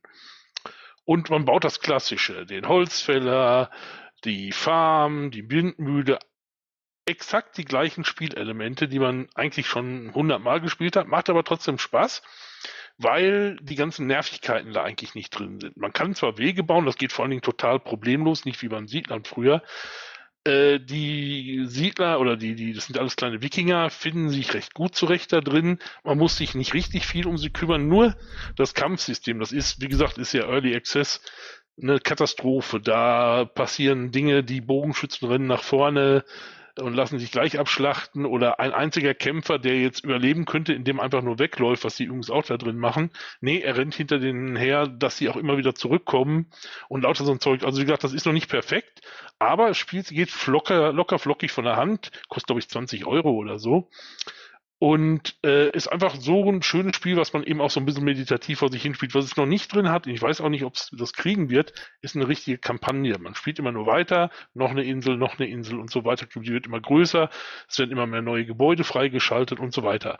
Ist aber ein Spiel, wie gesagt, was man so anfängt, am Anfang denkt, hä, was? So zwei, drei Steuerungs- Unebenheiten gibt es dann noch, aber da ist man dann relativ schnell drin und hat dann doch wirklich mehr Spaß, als ich eigentlich. Ich wollte eigentlich nur zwei, drei Level spielen und spiele jetzt eigentlich schon, wie gesagt, so seit Sonntag äh, ununterbrochen. Also hat wohl Potenzial, weil die Kritikpunkte, die du angesprochen hast, sind halt die typischen Sachen, die dann wohl halt hoffentlich noch gefixt werden. Du hast ja gesagt Early Access, also vor nächstes Jahr wird das wohl kaum offiziell releasen. Keine oder? Ahnung, ich weiß nicht, wie lange die Zeit nehmen. Sagen wir so, es ist schon, also technisch und so schon ziemlich fertig. Also es macht nicht den Eindruck, als wenn da noch viel gemacht werden müsste an der KI. Ich weiß nicht, wie lange daran sitzen. Ich glaube gar nicht, dass es noch so lange dauern wird.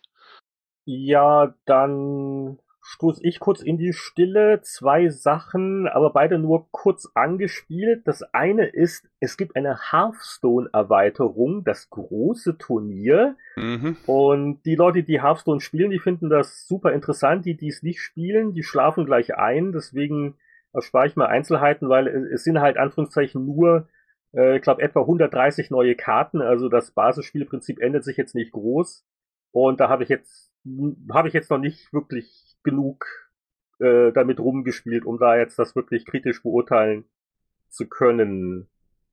Und das andere, was ich also jetzt äh, gerade für die Stunde der Kritiker angespielt habe, ist dieses Until Dawn. Das hatte Jörg schon mal angesprochen. Das ist ein PS4 exklusiver ähm, wieder Versuch, so äh, irgendwo zwischen Interactive Movie und Action-Adventure, aber ich habe da jetzt gerade mal gut eine Stunde gespielt. Ähm, hat mich jetzt noch nicht wirklich vom Hocker gerissen. Das gilt jetzt sowohl für die zurückhaltend originellen Erschreckversuche am Anfang, als auch äh, was so einfach die interaktiven Elemente und auch so die Charaktere betrifft. Also, ähm, aber das, das kann nur noch besser werden. Hat ja auch Underwo ein paar ganz gute äh, Tests abgekriegt.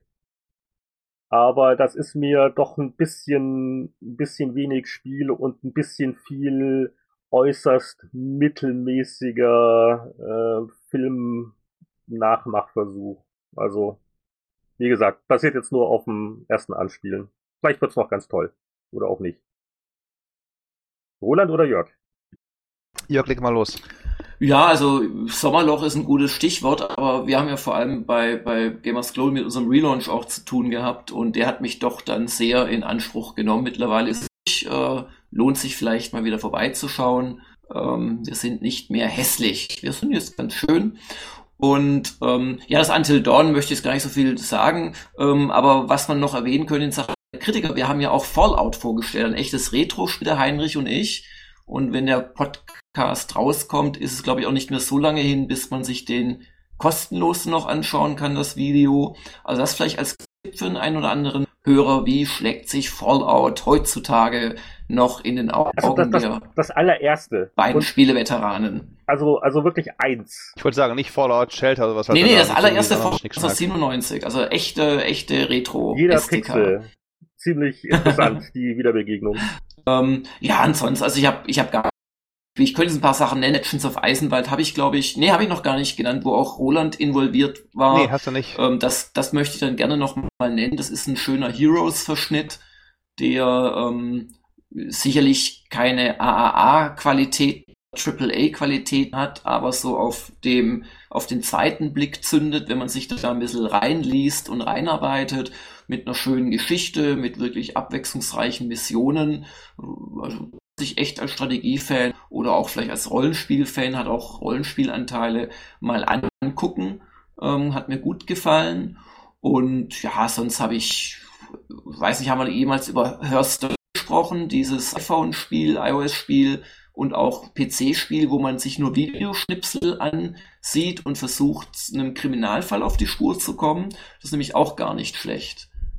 Gib uns doch mal so eine Zusammenfassung von den Redaktionseindrücken von Metal Gear Solid 5, weil das erscheint gerade dann, wenn der Podcast rauskommt, aber jetzt während der Aufnahme haben wir es alle noch nicht erspielt, aber einer von deinen Jungs war bei einem Review-Event. Richtig? Genau, ich gerne machen und natürlich habe ich ihn auch äh, ausgequetscht, den Christoph Wendt.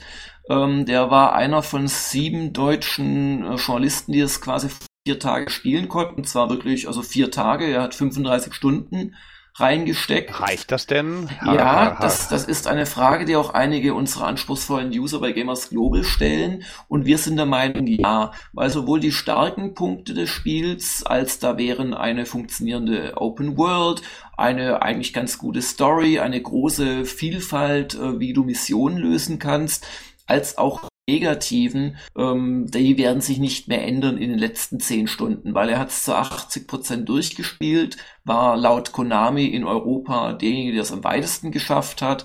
Und klar, jetzt kann es auch blöd sein oder besonders gut, aber ich glaube, wenn einmal ein Spiel nach 35 Stunden nicht gepackt hat, dann muss man ein sehr langweiliges Leben haben, um es überhaupt noch zu spielen. Naja, und die, die beiden großen Negativpunkte sind im dass äh, laut Stoff die KI äh, leicht austricksbar ist, wenn man mit äh, ja so eher Stealth dran geht und quasi Leute per Betäubungspille niederschießt, dann kommt sein Kamerad um die Ecke, guckt erstmal erstaunt, der liegt da, macht den Mund auf, guckt um sich und legt es sich natürlich daneben, dann kommt der dritte und so ab dem vierten könnte man mal erwarten, dass jemand, der drei ausgeschaltete Kameraden sieht, nicht erst rumsteht und den Mund aufmacht.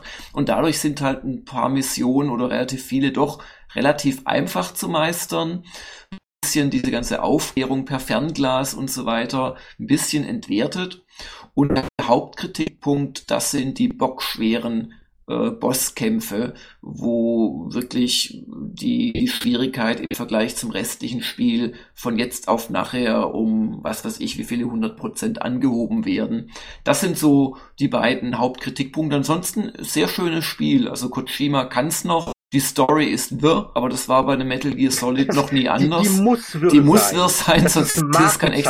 Also es gibt so Kleinigkeiten wie man kann dann äh, betäubte Gegner kann man mit einem eine Art Mini-Ballon abholen lassen. Also man hat diese Ballons dabei, pumpt die auf, hängt den ran und dann fliegt der zum eigenen Lager und wird dort dann Gehirn gewaschen und dient fortan als Soldat und so im eigenen, in der eigenen Basis und lauter so. Geschichten.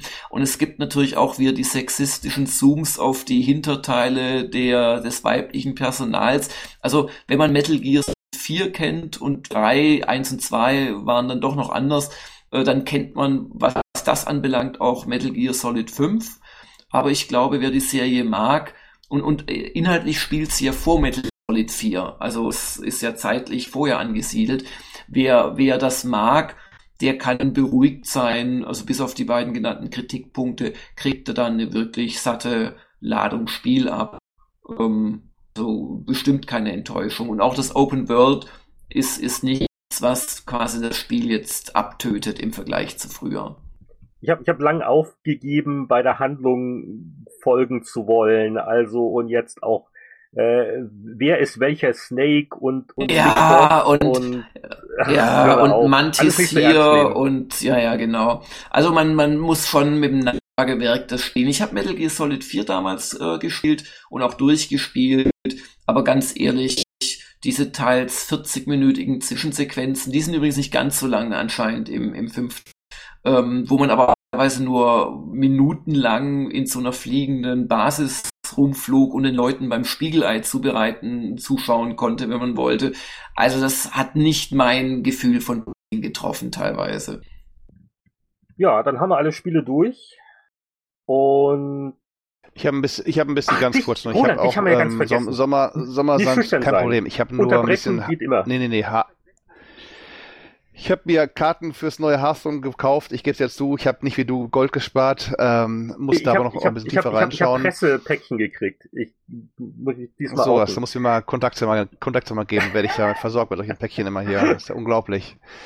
Ähm, und ich habe WoW noch ein bisschen gespielt, was soll man sagen, aber auch jetzt nicht in dem Maß. Hier ist wirklich auch Sommer ausgebrochen in der Stadt. Da ist man öfter mal draußen, nämlich in Parks oder guckt sich Sachen an, als jetzt irgendwie daheim, wo dann die Hitze dreut. Also ich spiele dann im Herbst wieder mehr. Was meinst du jetzt genau mit draußen? Äh, du draußen halt, ähm, war oben Außenwelt, sowas wie, wie man geh mal nach, ähm, weiß also nicht, draußen, Point Reyes raus, Hike, war das mal ein bisschen mit Leuchtturm darum und so Sachen halt, also ein bisschen so drei, äh, echtes. Aha. Ich komme auf den Witz nicht, ich komme auf den Witz nicht aber ganz drauf. Also mach Sachen, ich komm, Zeit für einen Jingle. Ohne Zeit Virtual Reality Helm, richtig draußen. Sag das doch gleich. Ganz genau, 3D-Welt ohne, ich habe nur eine Sonnenbrille auf, keine 3D-Brille. Da da. Aber kein Jingle, wie schade, wie schade. Hey Chris, also so so also also so wird das nie was mit dem mit dem Trinkgeld. Das ist ja so die die diese die diese Pianisten so im, im Saloon, die haben auch mal so ihr leeres Bierglas gehabt, dass man noch ein paar Also ich habe noch ein bisschen wird, ne? Schwierigkeiten mit den Cues, äh, äh, habe ich das Gefühl. also so schieße ich eher auf den Pianisten, auf die auf die Rolle, die Walze in den Piano, das dann anfängt zu spielen.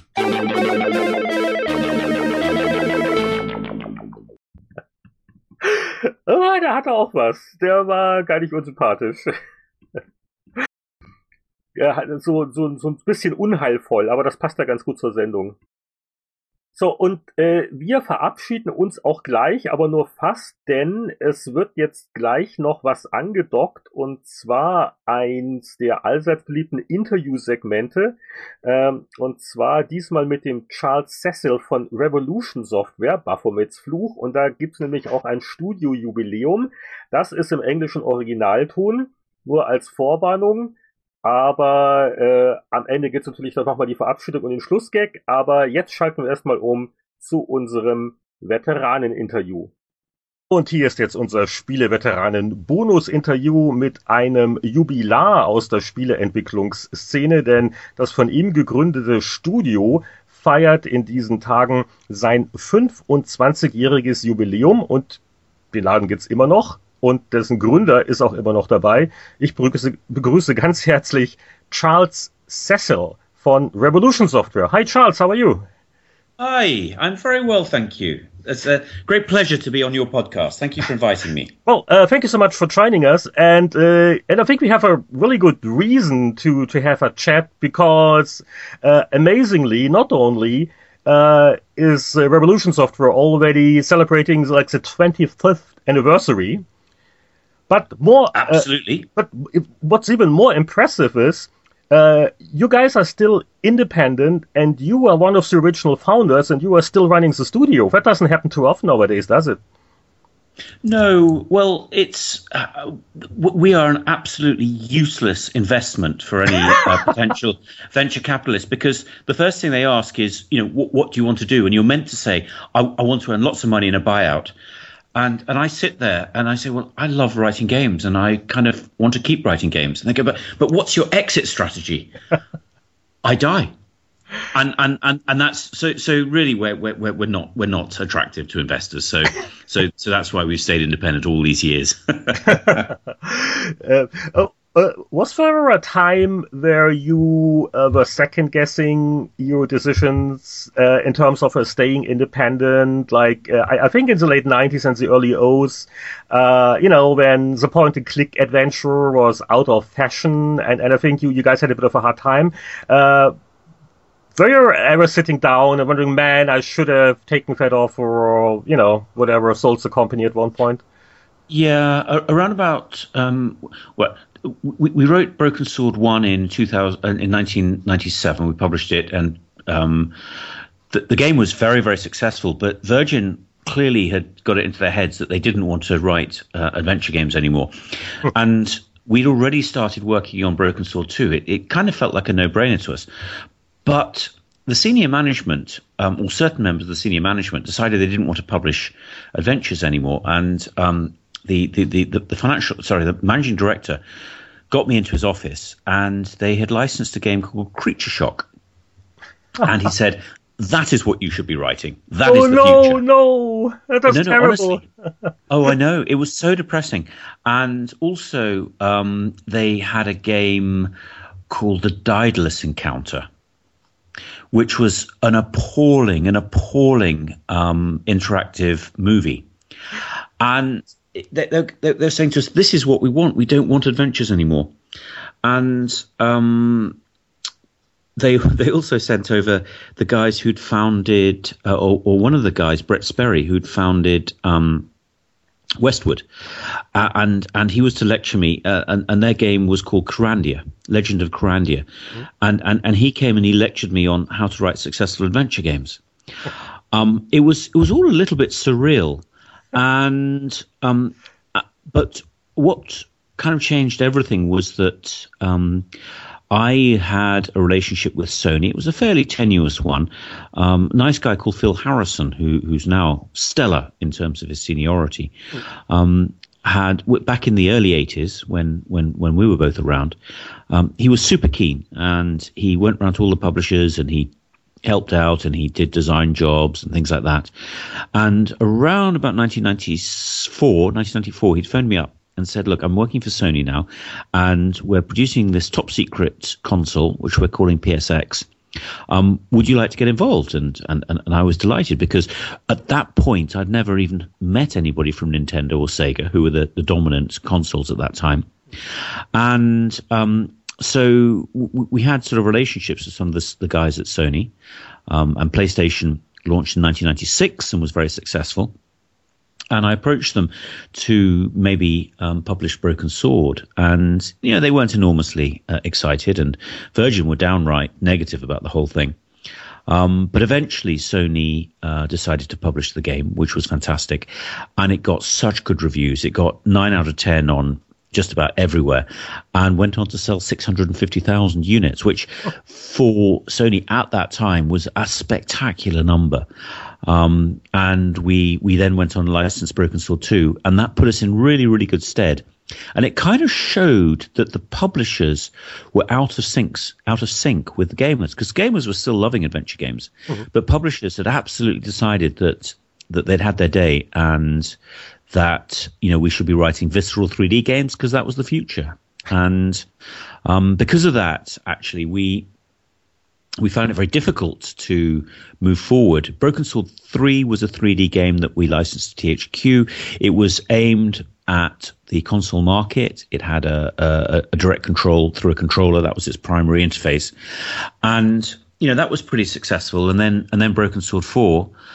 And after that, we were in a very, very low position. Um, and that's probably what you're referring to at the beginning of the, the, the zeros or the noughties. Um, and then the big thing that happened that changed everything in 2006, 2007 was the release of iPhone and the ability to self publish.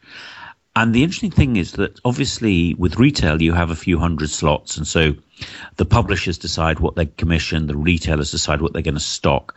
Um, obviously, with the digital um, distribution, you have effectively an infinite storefront. And that's really why Adventures became successful again, because um, instead of having to convince a publisher that in 18 months' time the retailer would have the confidence to stock it because they would have confidence that actually gamers would buy it. Suddenly, you could go directly to, to, to gamers, directly to our audience, and that really changed everything. Hmm. Sorry, that was a really good question you asked, and I've kind of bumbled on for about five minutes oh, in that the was answer. really fascinating. so, um, speaking of which, uh, this feels like full circle um, because you are just about to launch the latest Broken Sword game, uh, Broken Sword 5, on uh, PlayStation 4 and Xbox One, if I'm not mistaken, right? Absolutely, yes. Next Friday, the fourth fourth of September. So, uh, and, so, so, so, so, this is. I think it's kind of cool because uh, uh, obviously the game exists because of the community, the fan base, the Kickstarter campaign, and the PC game, and now you're able to bring it to to console. So, um, so I was wondering, like, is it is it like a straight port in terms of controls and everything, where just the controller replaces the mouse, or uh, did you make any changes for the uh, console versions? Okay, I, I, you've asked two questions there. Um, and I'm going to be like a politician and answer the question that I want to answer. Do you mind? um, and and the first one is about the community, and the community, of course. Well, when when I wrote my first game in 1981 for the for the Sinclair ZX81, it was uh, it, it, had the really crappy title Adventure B.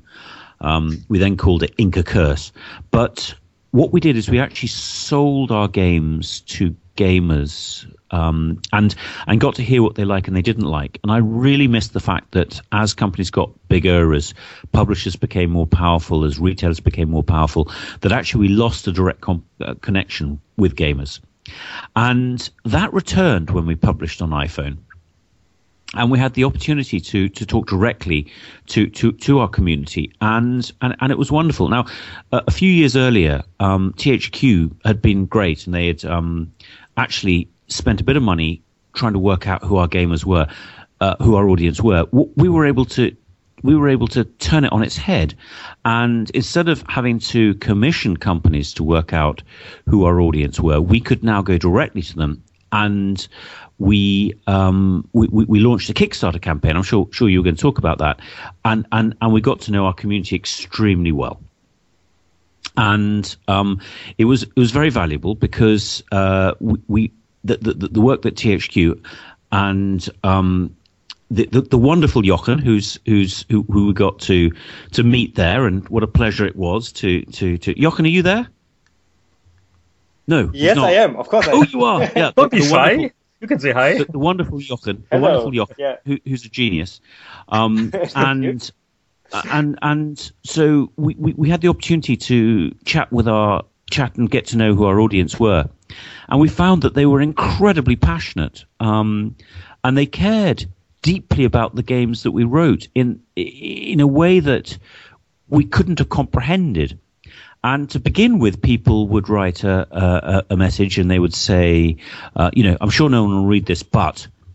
And we'd get these things and, and we'd be saying, but of course we're going to read these. These are incredibly personal messages that mean the world to us. Um, and I guess that before these people would have been sending them their, their, their, their, their messages, their letters, their emails to publishers or retailers who, of course, it would have meant nothing to, but, but, but they had the opportunity to communicate directly with us, which meant an awful lot to us. And then when we replied, it was clear that actually we were listening to what they had to say. So, so from a community perspective, it was absolutely fantastic to be able to, you know, rebuild a, a, a connection that we'd we'd lost over effectively 20 years. You know, certainly throughout the history of revolution, we've never had the opportunity to communicate directly with our audience. Um, the second, uh, the second question was about um, Broken Sword Five on on console, and yes, we have had the opportunity to make a lot of um, changes, which are great. Um, by moving to to to the uh, joypad, we've we've had fun, particularly with the PlayStation 3 controller. Sorry, Play, PlayStation 4 controller. I beg your pardon, because you know it's got really cool features like a touch a touchpad. So we've implemented touch controls as well as joypad controls. Um, we've uh, got uh, telephone conversations coming out of the, the speaker on the on the joypad, which is great. The the, the DualShock controller to, to, to, to call it its correct term. Um, and then also we've had the opportunity to go back and kind of look at things that we thought we could enhance. So we've added quite a few animations, particularly at the beginning. We've we've we've reviewed the game um, and added sound effects where we felt that they were a bit sparse. If we felt that the puzzles could be improved, then we've we've we've we've tinkered with them as well. So it's it's it's, it's not a director's cut as such, but it's definitely an enhanced version. Oh, it's interesting. Are you considering bringing uh, the enhancements to the PC version through an update? Oh, oh, at some point, I'm sure we will. Um, I just wanted it. I wanted them to be exclusive to console for the time being. Hmm. Um, I mean, something else was that uh, we, we we wrote diaries for some of our earlier games, which were updated to give players an indication of, of where they were in the game in case they stopped. Um, and and the general feedback that we got was that people didn't read diaries. So we've added a a character gallery, for example. So uh, as as you encounter characters, then you get a bit of history, which is unlocked. Uh, and of course, you get achievements for unlocking all the characters, etc., etc. But that's um, that's a much more visual way of actually seeing where you've progressed to in the game. Um, so we've just had fun because we weren't under the pressure. We hadn't promised that it would be released by a certain date, and we only announced the date of the fourth of September once we were absolutely sure that we could we could hit that date. Mm-hmm. Now, as we are talking about like uh, new recent projects anyway, I might as well ask about um, uh, Beneath a Steel Sky 2, which has been floating around as a rumor. Uh, you know, it's been more than 20 years since the first game, but it, uh, I, I'm under the impression that this would be possibly the next project uh, your studio would be well, working on. We we uh, Broken um, Beneath the Steel Sky Two is a project that would be very close to our hearts. It would have to have Dave Gibbons. And Dave Gibbons, for your listeners, is the um, artist who worked um, and created, co-created Watchmen. And um, he's, he's, really popular, right? I get it. yeah, absolutely, absolutely. And and he's a genius. And it was a huge privilege to be able to work with him on on the first one, and we're we're friends and um, I would uh, I, wouldn't want to work on another Beneath the Steel Sky without working closely with him. So it's really a case of finding out when, and, and we're due to meet in a month or so, um, and, and, and we keep talking about it, and we you know we, we we sit over a beer and we talk about ideas. Um, the next project probably won't be a Beneath the Steel Sky two. Um, I'm, I'm working on a totally original idea. Um, which may or may not see the light of day. And it would be very naive of me to talk too much about it because, as I say, it, it, it might it might come into fruition, it might not. Um, but it's it, it feels kind of fresher to work on something totally new. Um, very much on the basis that there are ideas for a new Broken Sword, a Broken Sword Six, which I you know very much would love to work on, and and it would be a huge privilege to work with Dave again on a, on a Beneath the Steel Sky too. So we're kind of in a position, a, a wonderful position where we, have got more ideas than we can actually put into development, which is which is great. And instead of having to pitch them to a publisher, what we can do is we can pitch them to our audience, to our community, and and and get a very direct and a very honest feedback. Um, and and that puts us in a very strong position, which is great. So uh, you would be uh, considering Kickstarter again once you have determined what the next project is going to be? Well, certainly we'd want to work with our community to get feedback. Um, we probably would need to go for some sort of crowdfunding, whether it be Kickstarter or something else, um, just because adventures are expensive to write and and and, and we're not enormously wealthy. Um, but you know the money is one thing, but the ability to interact with the community is is every bit as important, if not more so. So there would definitely be some sort of community engagement. Absolutely, yes. Um, one thing I was wondering is uh, because I believe uh, the inspiration for doing uh, the first Broken Sword game came after uh, you were reading uh, that uh, book, um, Holy Blood and the Holy Grail right? Uh, um, so I was that wondering pile, that pile of nonsense. Is it so? But that's a that's a popular story floating around the internet, and everything on the internet is true, isn't it? No. So what what what what's the true story behind it?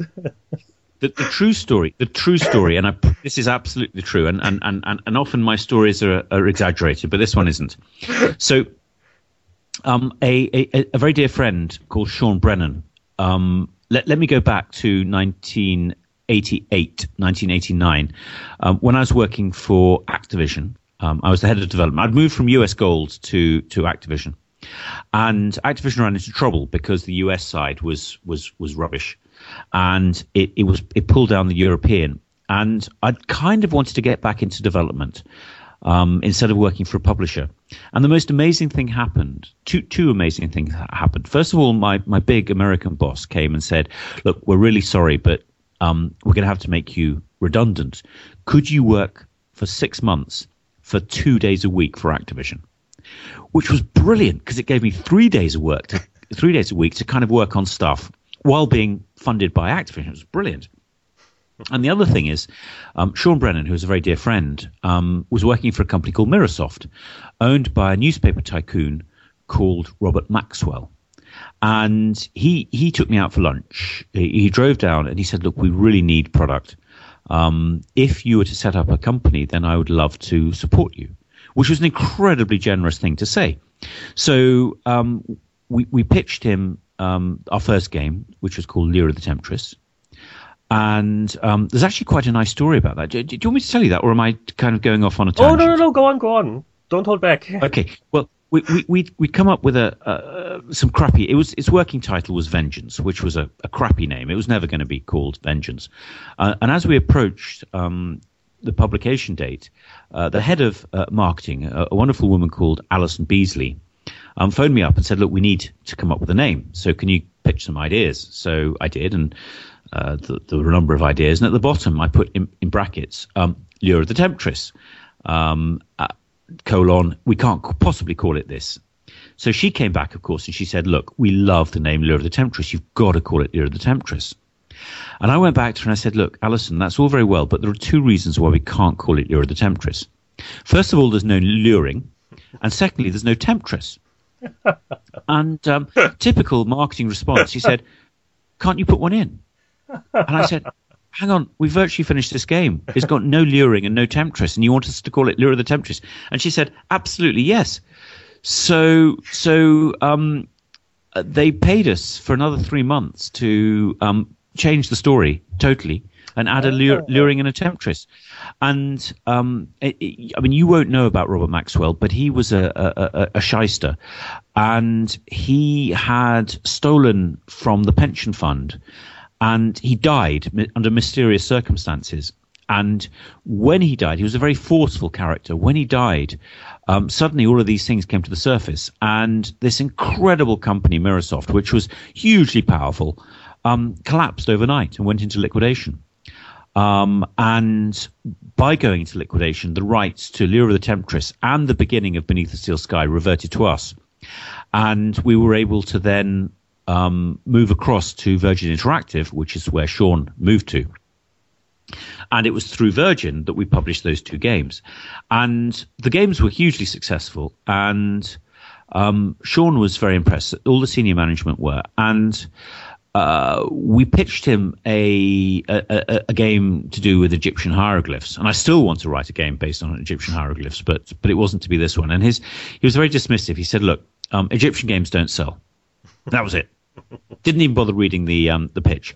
He said, "But I have been reading a very good book called Foucault's Pendulum." So uh, my wife Noreen Carmody, who's one of the founders, and I sat with him in uh, a wonderful restaurant in the King's Road and drank very expensive wine because Virgin loved spending money. And we talked about the Knights Templar and we talked about the basis of an anti hero. And that's where the idea kind of came from and I and I read Holy Blood. Sorry, I didn't read Holy Blood. I I read Foucault's Pendulum um, by Umberto Eco, and it talked about the Templars. And clearly, while there wasn't much general knowledge about this order, they had an amazing history, and it seemed like a great subject matter on which to write a game. Uh, it was only after then that I wrote, read The Holy Blood and the Holy Grail, which introduced the idea of the Priory of Sion, which, of course, uh, Dan Brown in the Da Vinci Code latched onto. Mm. Um, but it was clearly nonsense, utter nonsense. And the idea that there was a group called the Priory of Sion that was founded in 1099 at the same time as the Knights Templar, well, they were slightly later. 1099 is when the Crusaders um, took Jerusalem um, in the First Crusade. So the, the, the Knights Templar were, uh, oh gosh, I should know this, but about 1107, 1108. And the idea that um, there was a, a, sister organization that was guarding the, the, the, the, the bloodline of Christ was pretty ludicrous. But the most ludicrous was that their grandmaster was a guy called Pierre Plantard. And Pierre Plantard was a, a, a French anti Semite who claimed to be the grandmaster of multiple secret societies. And the idea that this nasty little man should be the uh, the Grand Master in the footsteps of Jean Cocteau and um, Leonardo da Vinci and and all of these extraordinary men. It just was ludicrous. Um, so I I didn't take any of this aboard on board when writing the first broken sword. Although it, it is interesting to note, or it, it, might be interesting to note, that of course we start our game off um, with an American going to Paris and meeting this sassy French girl, and they almost get killed by a group pertaining to be uh, to have the heritage of the Knights Templar, and and and the beginning of the Da Vinci Code is very similar in many ways and and and our fans are certainly convinced that um, Dan Brown must have stolen the idea from us, and and and that may or may not be true. Um, but but but he fell line hook, line, and sinker for the idea of the Priory of Sion, and and and that's just just nonsense. Um, we we saw through that when when writing Broken Sword. Ah, okay. Thanks for setting this straight. But again, so uh, so the new game you are thinking about may or may not uh, have an Egyptian theme. So this is still up it may or may not do. The one that I'm actually working on at the moment, and where where we're doing some rapid pro- prototyping, which is great. I mean, it's the modern way, um, using various tools, um, and, and and and it may come to nothing. And and the wonderful thing is that we don't have the pressure that we would have done because when I had a studio of about 50 people, um, I, I, was responsible for, you know, loving a game towards the end, which is such an important period. But also because we had 50 people who were salaried, I was also responsible for coming up with the ideas for the next game. So it was incredibly stressful because there was this sort of conflict between these two climactic moments, the end of one game and the beginning of another. And uh, I mean, one of the reasons, uh, apart from the fact that we couldn't afford it, um, that we, we, we, we closed down the studio as such was because it just it just wasn't any fun. It just was not fun at all. Um, and so, what's important is to love a game as you finish it, uh, and, and, then you know have a little bit of a break if you know a week or two and, and and and have ideas swirling around but not have the absolute necessity to go straight onto a new game which is what we did under our studio system. So revolution changed when we um when when when things got tough and it actually works much much better now because we have a studio system like like like making a film where you know we build up we we we, we come up with ideas we come up with a prototype. And and then as we build up into production so we take on freelancers. And um and and that just works much much better. And it also means instead of working with a publisher, we can work with well with people like Jochen. We can work with you know in, individuals who um, are, are, the best in their particular areas, whether it be you know in in in, in design um, or, or or whether it be in writing, whether it be in art. Um, and I'm very privileged because I can sit there, I can drive the design and and and the story and the um, and the, uh, the, the, the, the, the dialogue but very much in conjunction with very talented people. Mm-hmm. Um, I, I believe uh, you were attending Gamescom this year, weren't you? Uh, I love Gamescom. I love Gamescom. I yeah, because so. I just I just have to ask you about the uh, re- uh, about the relationship with the German audience because uh, particularly I mean uh, I I think I think the first two games were well received, but particularly Broken Sword or Baphomet Fluch in German. Uh, it just resonated enormously with the German audience. So, how was your uh, Gamescom experience this year? Well, I, I love coming to Germany, um, and Gamescom is always great because, you know, is it 35, 40,000 young people? I mean, they are the lifeblood, they are the energy, and oh, I just to see them I think it's in the three hundred thousands. So it's a total attendance over the week. Something. Oh, like. sorry, I'm talking about on the on, on the day. Uh, oh, on the day, yeah, that's probably more. Yeah, yeah, yeah, yeah. three hundred okay, uh, so, on one day would be a little too much, I guess. Yeah. yeah, yeah, yeah. But three hundred thousand people, and they are they're generally young. They're generally you know late teens or early twenties, and and and they are our, our audience. Now, the thing about adventure games is that um, we do we are a niche. There's no doubt that we're a niche. So so you know of those three hundred thousand, maybe maybe 50 or 60,000 would be adventure fans. But that's still a large, large number, and it's wonderful to meet people. Um, and we had a little, um, we had we had a little uh, a, a Koch our, our publisher, um, on the retail versions of the game, and Koch have been great, really, really great. This it's a huge pleasure as a small developed developer to be able to work with this machine. You know, huge numbers of well, large, you know, this huge organization, very successful, um, with uh, people who can handle the marketing abroad and, and and and elements like that and production. And Koch, Koch, have been great. And one of the things they did is they promoted Broken Sword 5 on their stand. And then they organized um, with, with Jochen a small um, sort of party atmosphere where we, we, we just met fans who wanted to come by. And and and and um, an organisation um, had had uh, organised clues um, uh, I want to call them Team Escape. I, am not sure the name is Team Escape. It's right, Team Escape. It is Team Escape, right, yeah. right, right, right. And Team, Team Escape had organised a, a, little treasure hunt thing, so the whole thing was just was just really really fun, and you know the real pleasure is actually meet is, is you know of, of everything. What's really wonderful is meeting fans who are really excited by the game and it meant something and it means something to them, whether it be historically or, or in the modern day. Um, and, and, and that's frankly what gives me a, the real thrill, and, and, and that is made possible by the fact that Gamescom is both public facing uh, and, and trade facing at the same time. Um, so you know, instead of huge numbers of people, it, you know, swarming everywhere, which is great. You know, we have a business section which is relatively calm, uh, and we can swap between the two. Uh, Gamescom is an absolutely brilliant, brilliant um, event, and I, I, I, look forward to it every year. And of course, going to um, Cologne as well, because Cologne is, is, is a great city. Any, may, uh, did, may, I, may I add? Yeah. Sorry if I chime in now.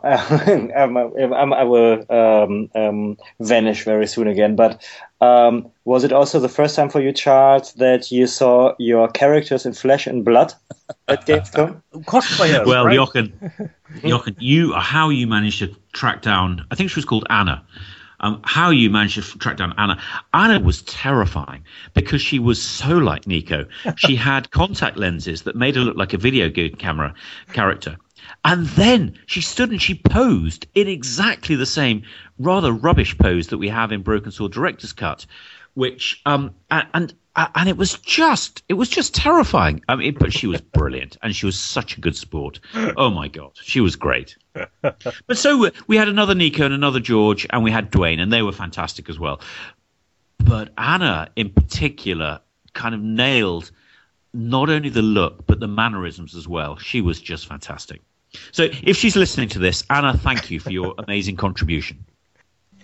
I, I have to wrap it up on our uh, retro question. Um, it's the most burning question, I guess, for, for many players of your games.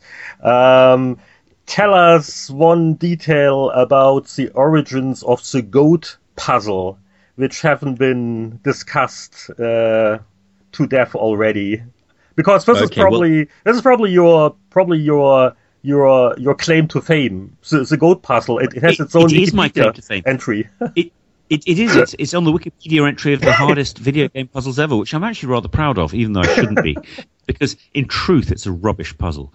And the reason that it's a rubbish puzzle is that um, back in the day, which is the mid 90s to late 90s, you had two types of people playing adventure games: those that really understood the grammar and would rush through it, and um, and then complain it was too short.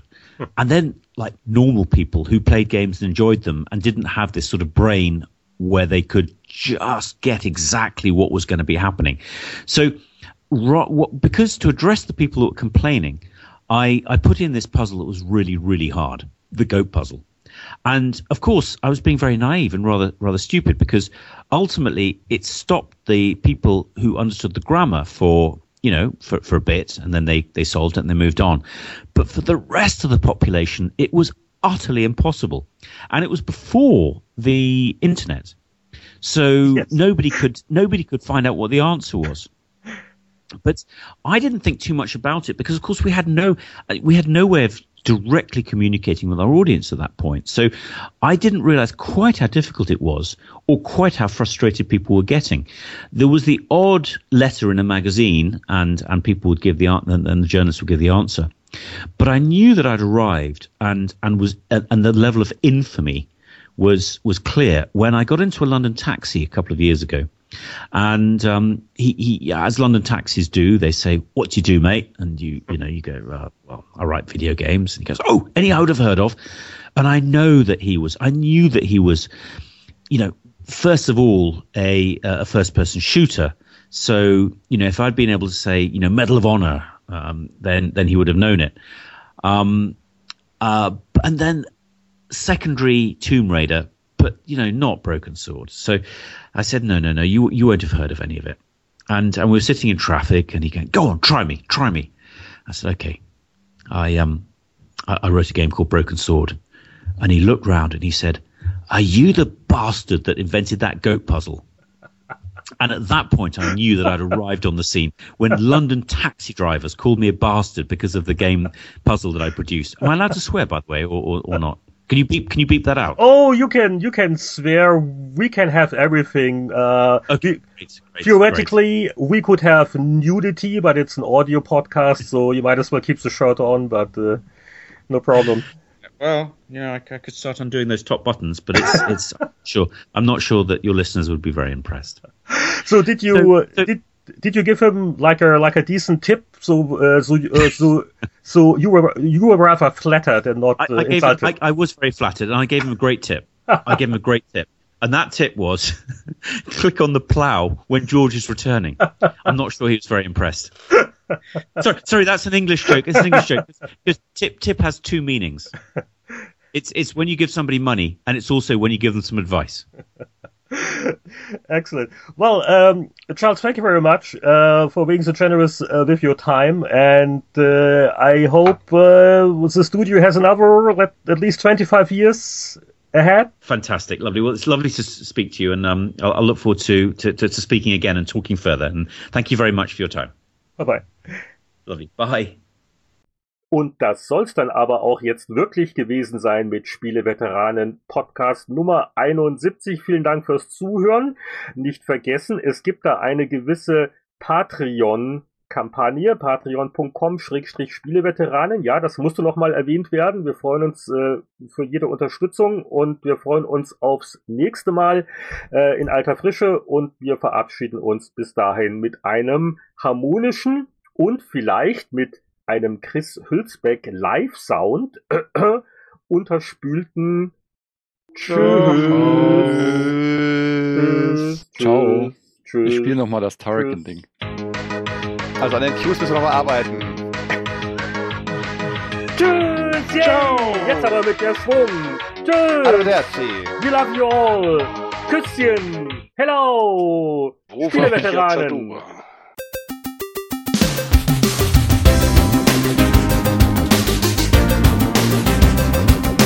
Das war Folge 71 des Spieleveteranen-Podcasts. Weitere Informationen zur Sendung und Diskussionsmöglichkeiten findet ihr auf unserer Webseite spieleveteranen.de.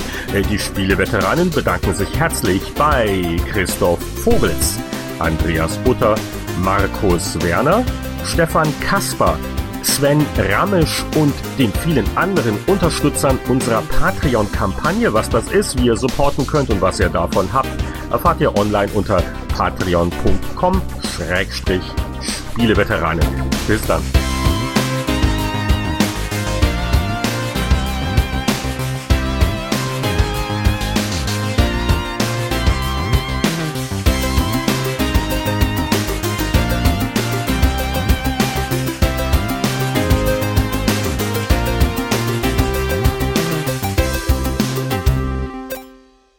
Schalten Sie auch das nächste Mal wieder ein, wenn Sie Roland Austinat sagen hören wollen.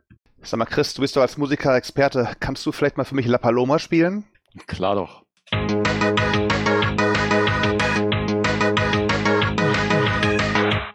Ach, Chris, spiel einfach irgendein schönes Lied von der Helene. Aber sicher.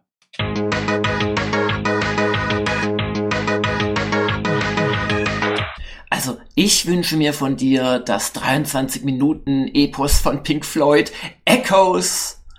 Kommt hier.